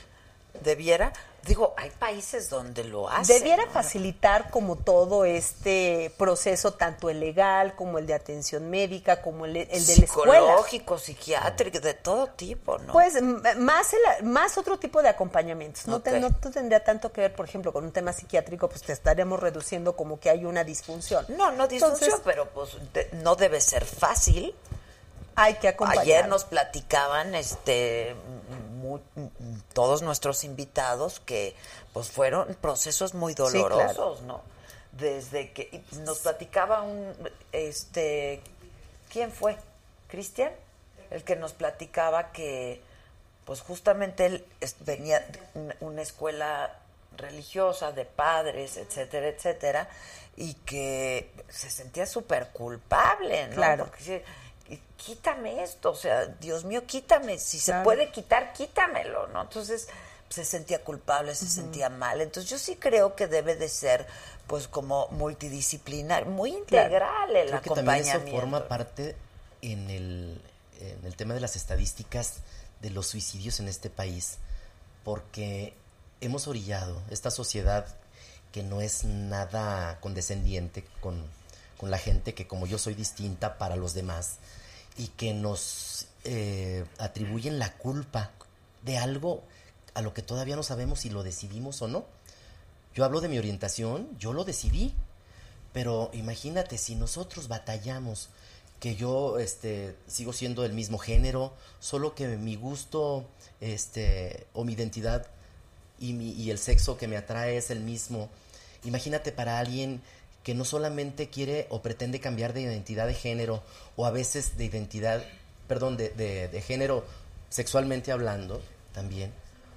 No es lo mismo que te llamas Marisela y te llamabas Jorge a que ahora tienes que asumirte como Marisela ante una sociedad que te recrimina, que te lastima, señala, que te- te, daña, te lastima. ¿verdad? Pero Entonces, el tema está ahí, en la sociedad, lo que está pasando. Por ejemplo, muchos de los argumentos es, esto no se va a poder tolerar en las escuelas, la violencia de los niños.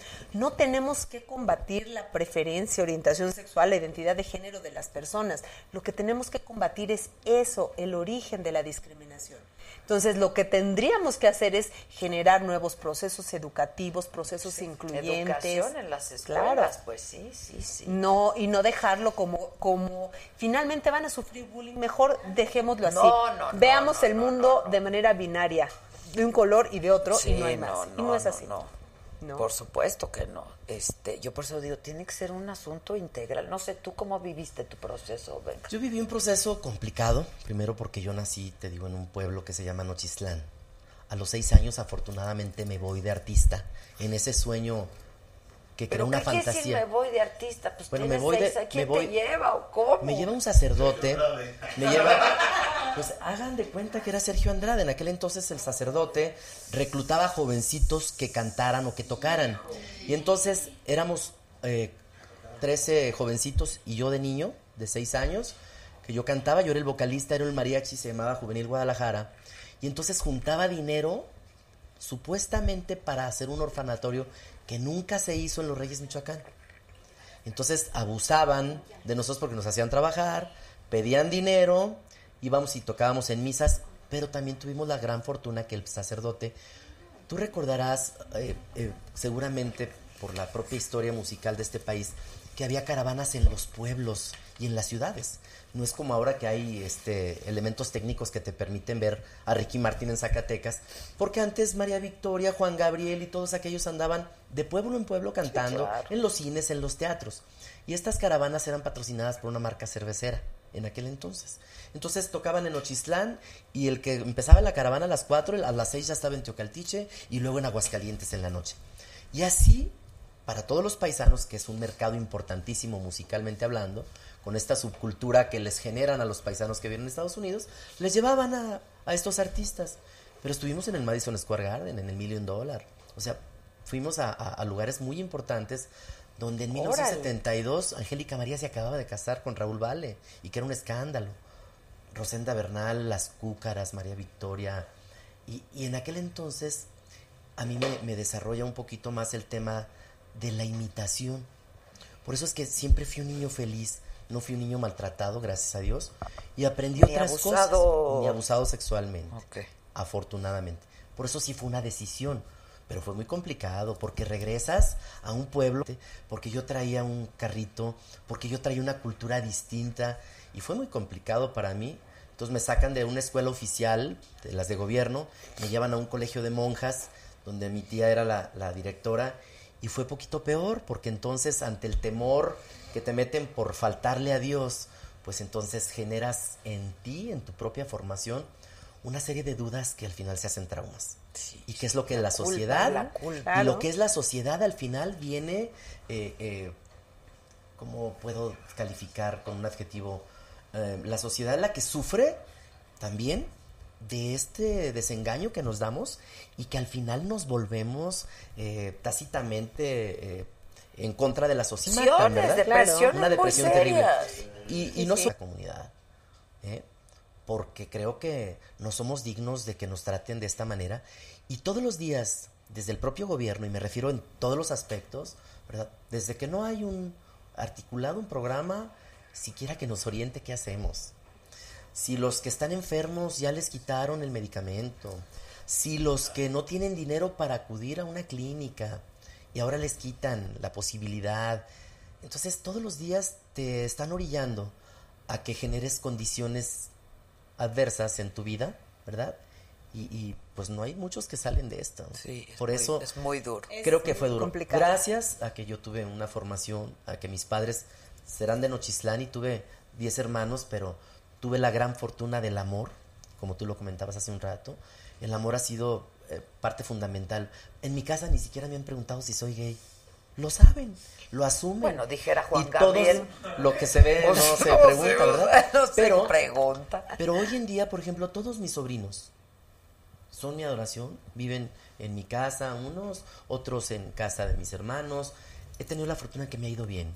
Y entonces, en mi casa en Nochislán vive Lupita con sus dos hijos, en una casa que yo tengo ahí. Juan Carlos con sus dos niños en otra casa.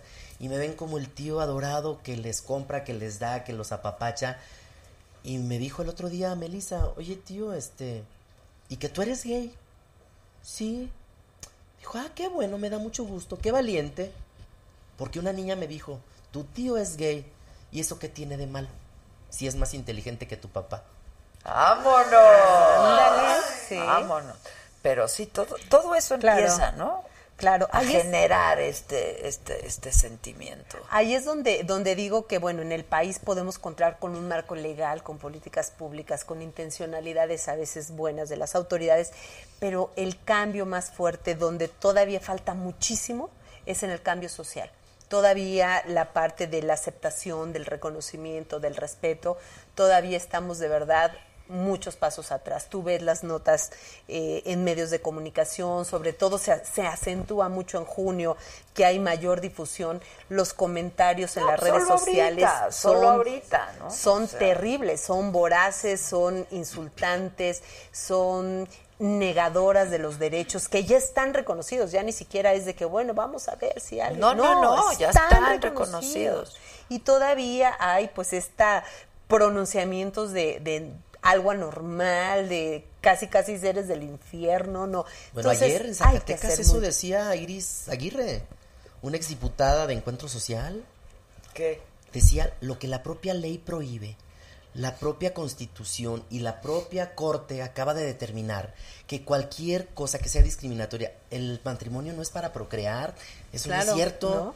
Y ella era su argumento ayer, que el argumento que decía Iris gritando que el matrimonio eh, debe ser para procrear, no es cierto. ¿No? Ni es entre hombre y mujer, eso está prohibido.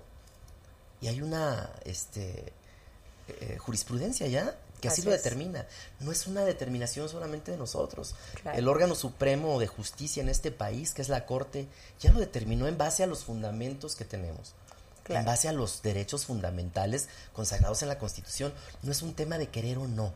Pero a ver, suponiendo sin conceder que se diera, yo creo que lo más importante es que buscáramos cómo la sociedad puede no agredir. Porque al final, si me caso o no me caso, yo me voy a casar, o tú te vas a casar o Es estás casada, pero no te vas a casar con ellos, Claro. con los heterosexuales. Ellos Claro. viven su vida. Para mí es más grave a veces entre heterosexuales que pueden tener hijos, que los pueden abandonar, o que no los mantienen, o que abandonan a la, a la dama. Nosotros no tenemos ese problema, afortunadamente. Estamos buscando darle cariño y amor, porque luego dicen, hoy es el Y matrimonio. darle un cauce mañana legal al es la adopción". emparejamiento, ¿no? Claro, que, claro. que de eso se yo trata, prefiero, porque yo prefiero adoptar un niño o prefiero darle vida a ese niño, ¿verdad? Hoy se preocupan tanto por y digo esto, ojalá que los los que aman a los animales, yo también los amo, pero no como para ser el defensor absoluto. Pero hoy se preocupan más en programas asistenciales para animales en municipios, en los estados y en la federación que un programa que sirva para adopción. Hoy es terriblemente caótico poder este, adoptar un niño, por ejemplo, en Zacatecas. Te lleva meses y meses Aquí- y meses. aquí No, en y todos meses. lados. pero aquí es más fácil, ¿no? Es ma- el, el proceso es similar casi en todos los espacios. El problema es cómo eh, cuando los niños o las niñas ya están susceptibles de ser, de- de- de ser en adopción, porque muchas veces los retiran de las familias porque se vive violencia y todo, pero hay que hacer un proceso legal que es larguísimo y que a veces eso lleva a los niños, las niñas a estar institucionalizados por, Por años, años, sí. Claro. por Sí, años. sí, Y Yo solo conozco un caso y que eh, agradezco que, que sea mi amiga. Cuando Carolina Vigiano fue primera dama del estado de Mira, va a, ser, va, va a estar en la fórmula ganadora. va a ser secretaria general del partido. A estar- Claro. Que no te oiga Ivonne porque te va a pelear. No, Ivonne, pero es que pues está más que cantada, mana. Y luego en el PRI, ¿verdad? Como le digo a Ana Ray, qué sorprendidos están, ¿no? Todos de que de, de- de la simulación. Y bueno, y en Coahuila fue donde se dieron diversos diversas adopciones, incluso a familias eh, integradas por dos hombres o dos mujeres, ¿eh? O sea, qué padre. Yo me quedé un día porque O a lloré, madres solas, o a lloré, padres lloré, solos. lloré o en no. Palacio de sí, sí, Gobierno se puede, se de la emoción de ver que entregaron ese día, creo que a sesenta y tantos niños y algunos jovencitos ya de 13, 14 años, ¿eh? Fíjate, sí. Entonces, qué bueno. Sí, hay que dar espacio, hay que dar espacio y saber que lo, el derecho de las niñas y los niños es a vivir en una familia, a vivir en una familia donde se cubran sus necesidades, donde crezcan con amor. Ese es el derecho, no a tener un papá y una mamá, no hay nada en el mundo que diga eso. Es a, a tener una familia y estas, Oye, las hay familias muchos niños que diversas, se lo son. crían con sus tíos, con sus Claro. abuelos, con sus, ¿no? Sí, Este, sí, sí, claro. Claro. Sin duda. Oye, que tú hiciste una, una declaración ahí medio desafortunada alguna vez en tu vida. Yo creo que sí, y debo reconocerlo porque finalmente no fue tal cual. Y, y no es que quiera entrar otra vez en la polémica porque tuve la fortuna de que en la máxima tribuna de este país, siendo diputado federal, pedí una disculpa pública a las mujeres que pude haber ofendido con un comentario que yo hice, pero que quizás me faltó la argumentación para que el reportero en aquel entonces pasara la nota completa. No, Yo lo es que, hay que aprender a hablar en bytes. Porque que- solamente te pasan un... Claro, Pero Pero a ver, yo, ¿qué- lo que, qué- yo lo que dije es que eh, esta sociedad resentida, ¿verdad? A mí me pregunta el reportero y me dice, oye Benjamín, eh, ¿tú qué opinas de que se tenga que subir la pena a los menores infractores? Entonces yo dije que era mejor que el gobierno del Estado, de la República, etcétera, hiciera programas que permitieran a esos niños tener beneficios. Porque hay muchos niños que tienen 14 años que, cu- que cuidan al de 11 y al de 8 y al de 6 porque la mamá está trabajando. Y dije textualmente así, hay quienes se hacen potencialmente delincuentes porque son hijos de una madre soltera, ¿verdad? Que por ir a trabajar los deja solos. Pero yo nunca dije que todos los hijos de las madres solteras eran delincuentes o que todas las madres solteras servían solamente para hacer hijos delincuentes.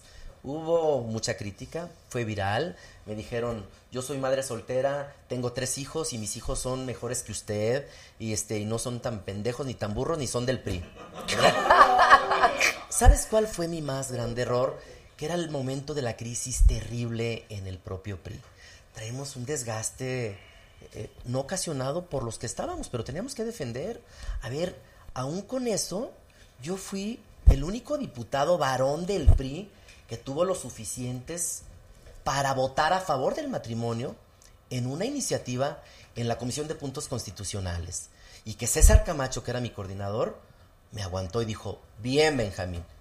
Pero pues éramos del PRI, a todos los dijeron, tienes que votar en contra.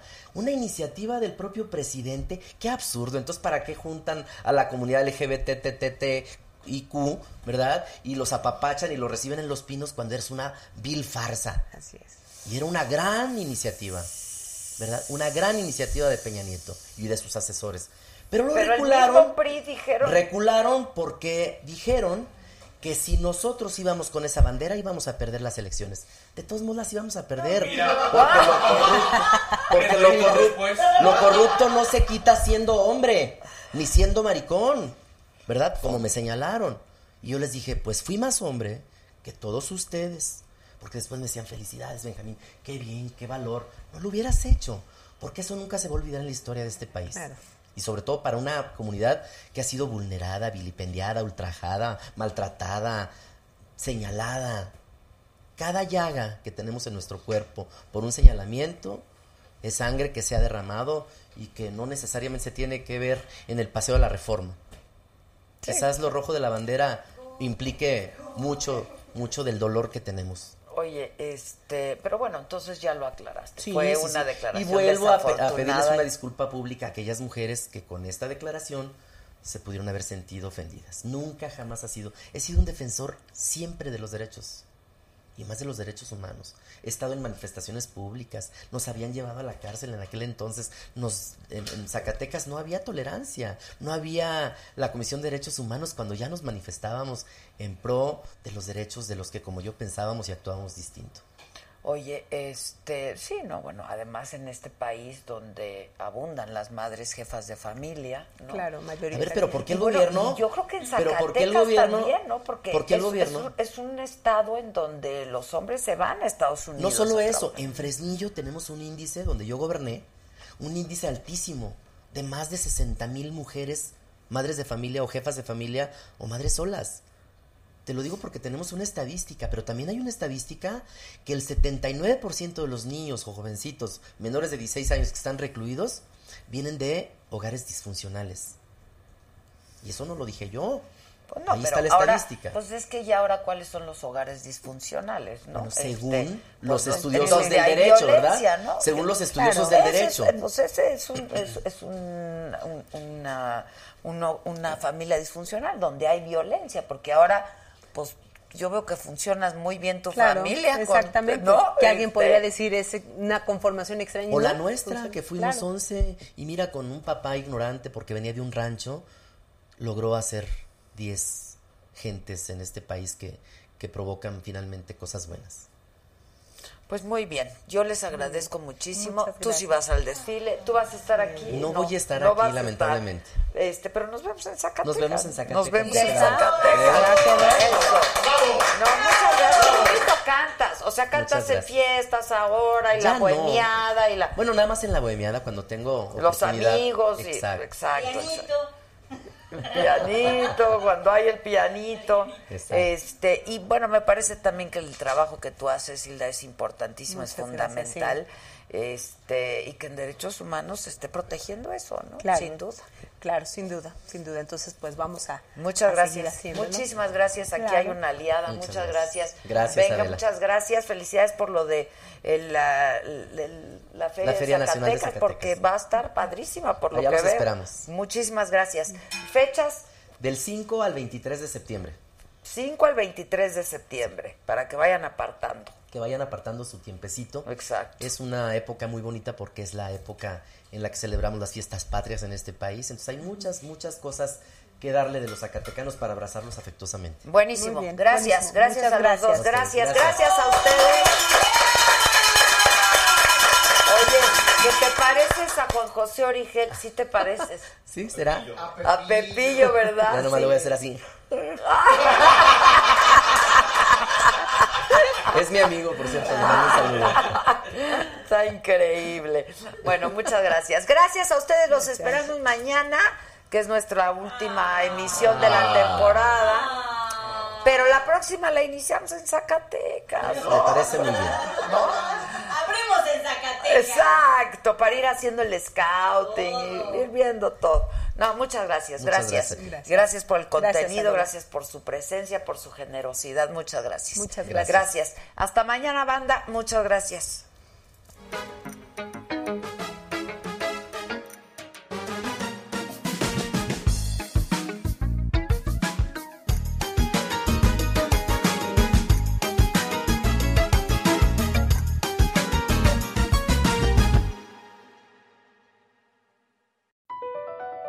Across America, BP supports more than 275,000 jobs to keep energy flowing. Jobs like building grid scale solar energy in Ohio and producing gas with fewer operational emissions in Texas. It's and, not or. See what doing both means for energy nationwide at bp.com slash investing in America. Introducing Celebration Key, your key to paradise. Unlock Carnival's all new exclusive destination at Grand Bahama, where you can dive into clear lagoons, try all the water sports, or unwind on a mile long pristine beach with breathtaking sunset views. This vacation paradise has it all. Celebration Key, welcoming guests in summer 2025. Carnival, choose fun. Copyright 2024 Carnival Corporation. All rights reserved. Ships registry the Bahamas and Panama.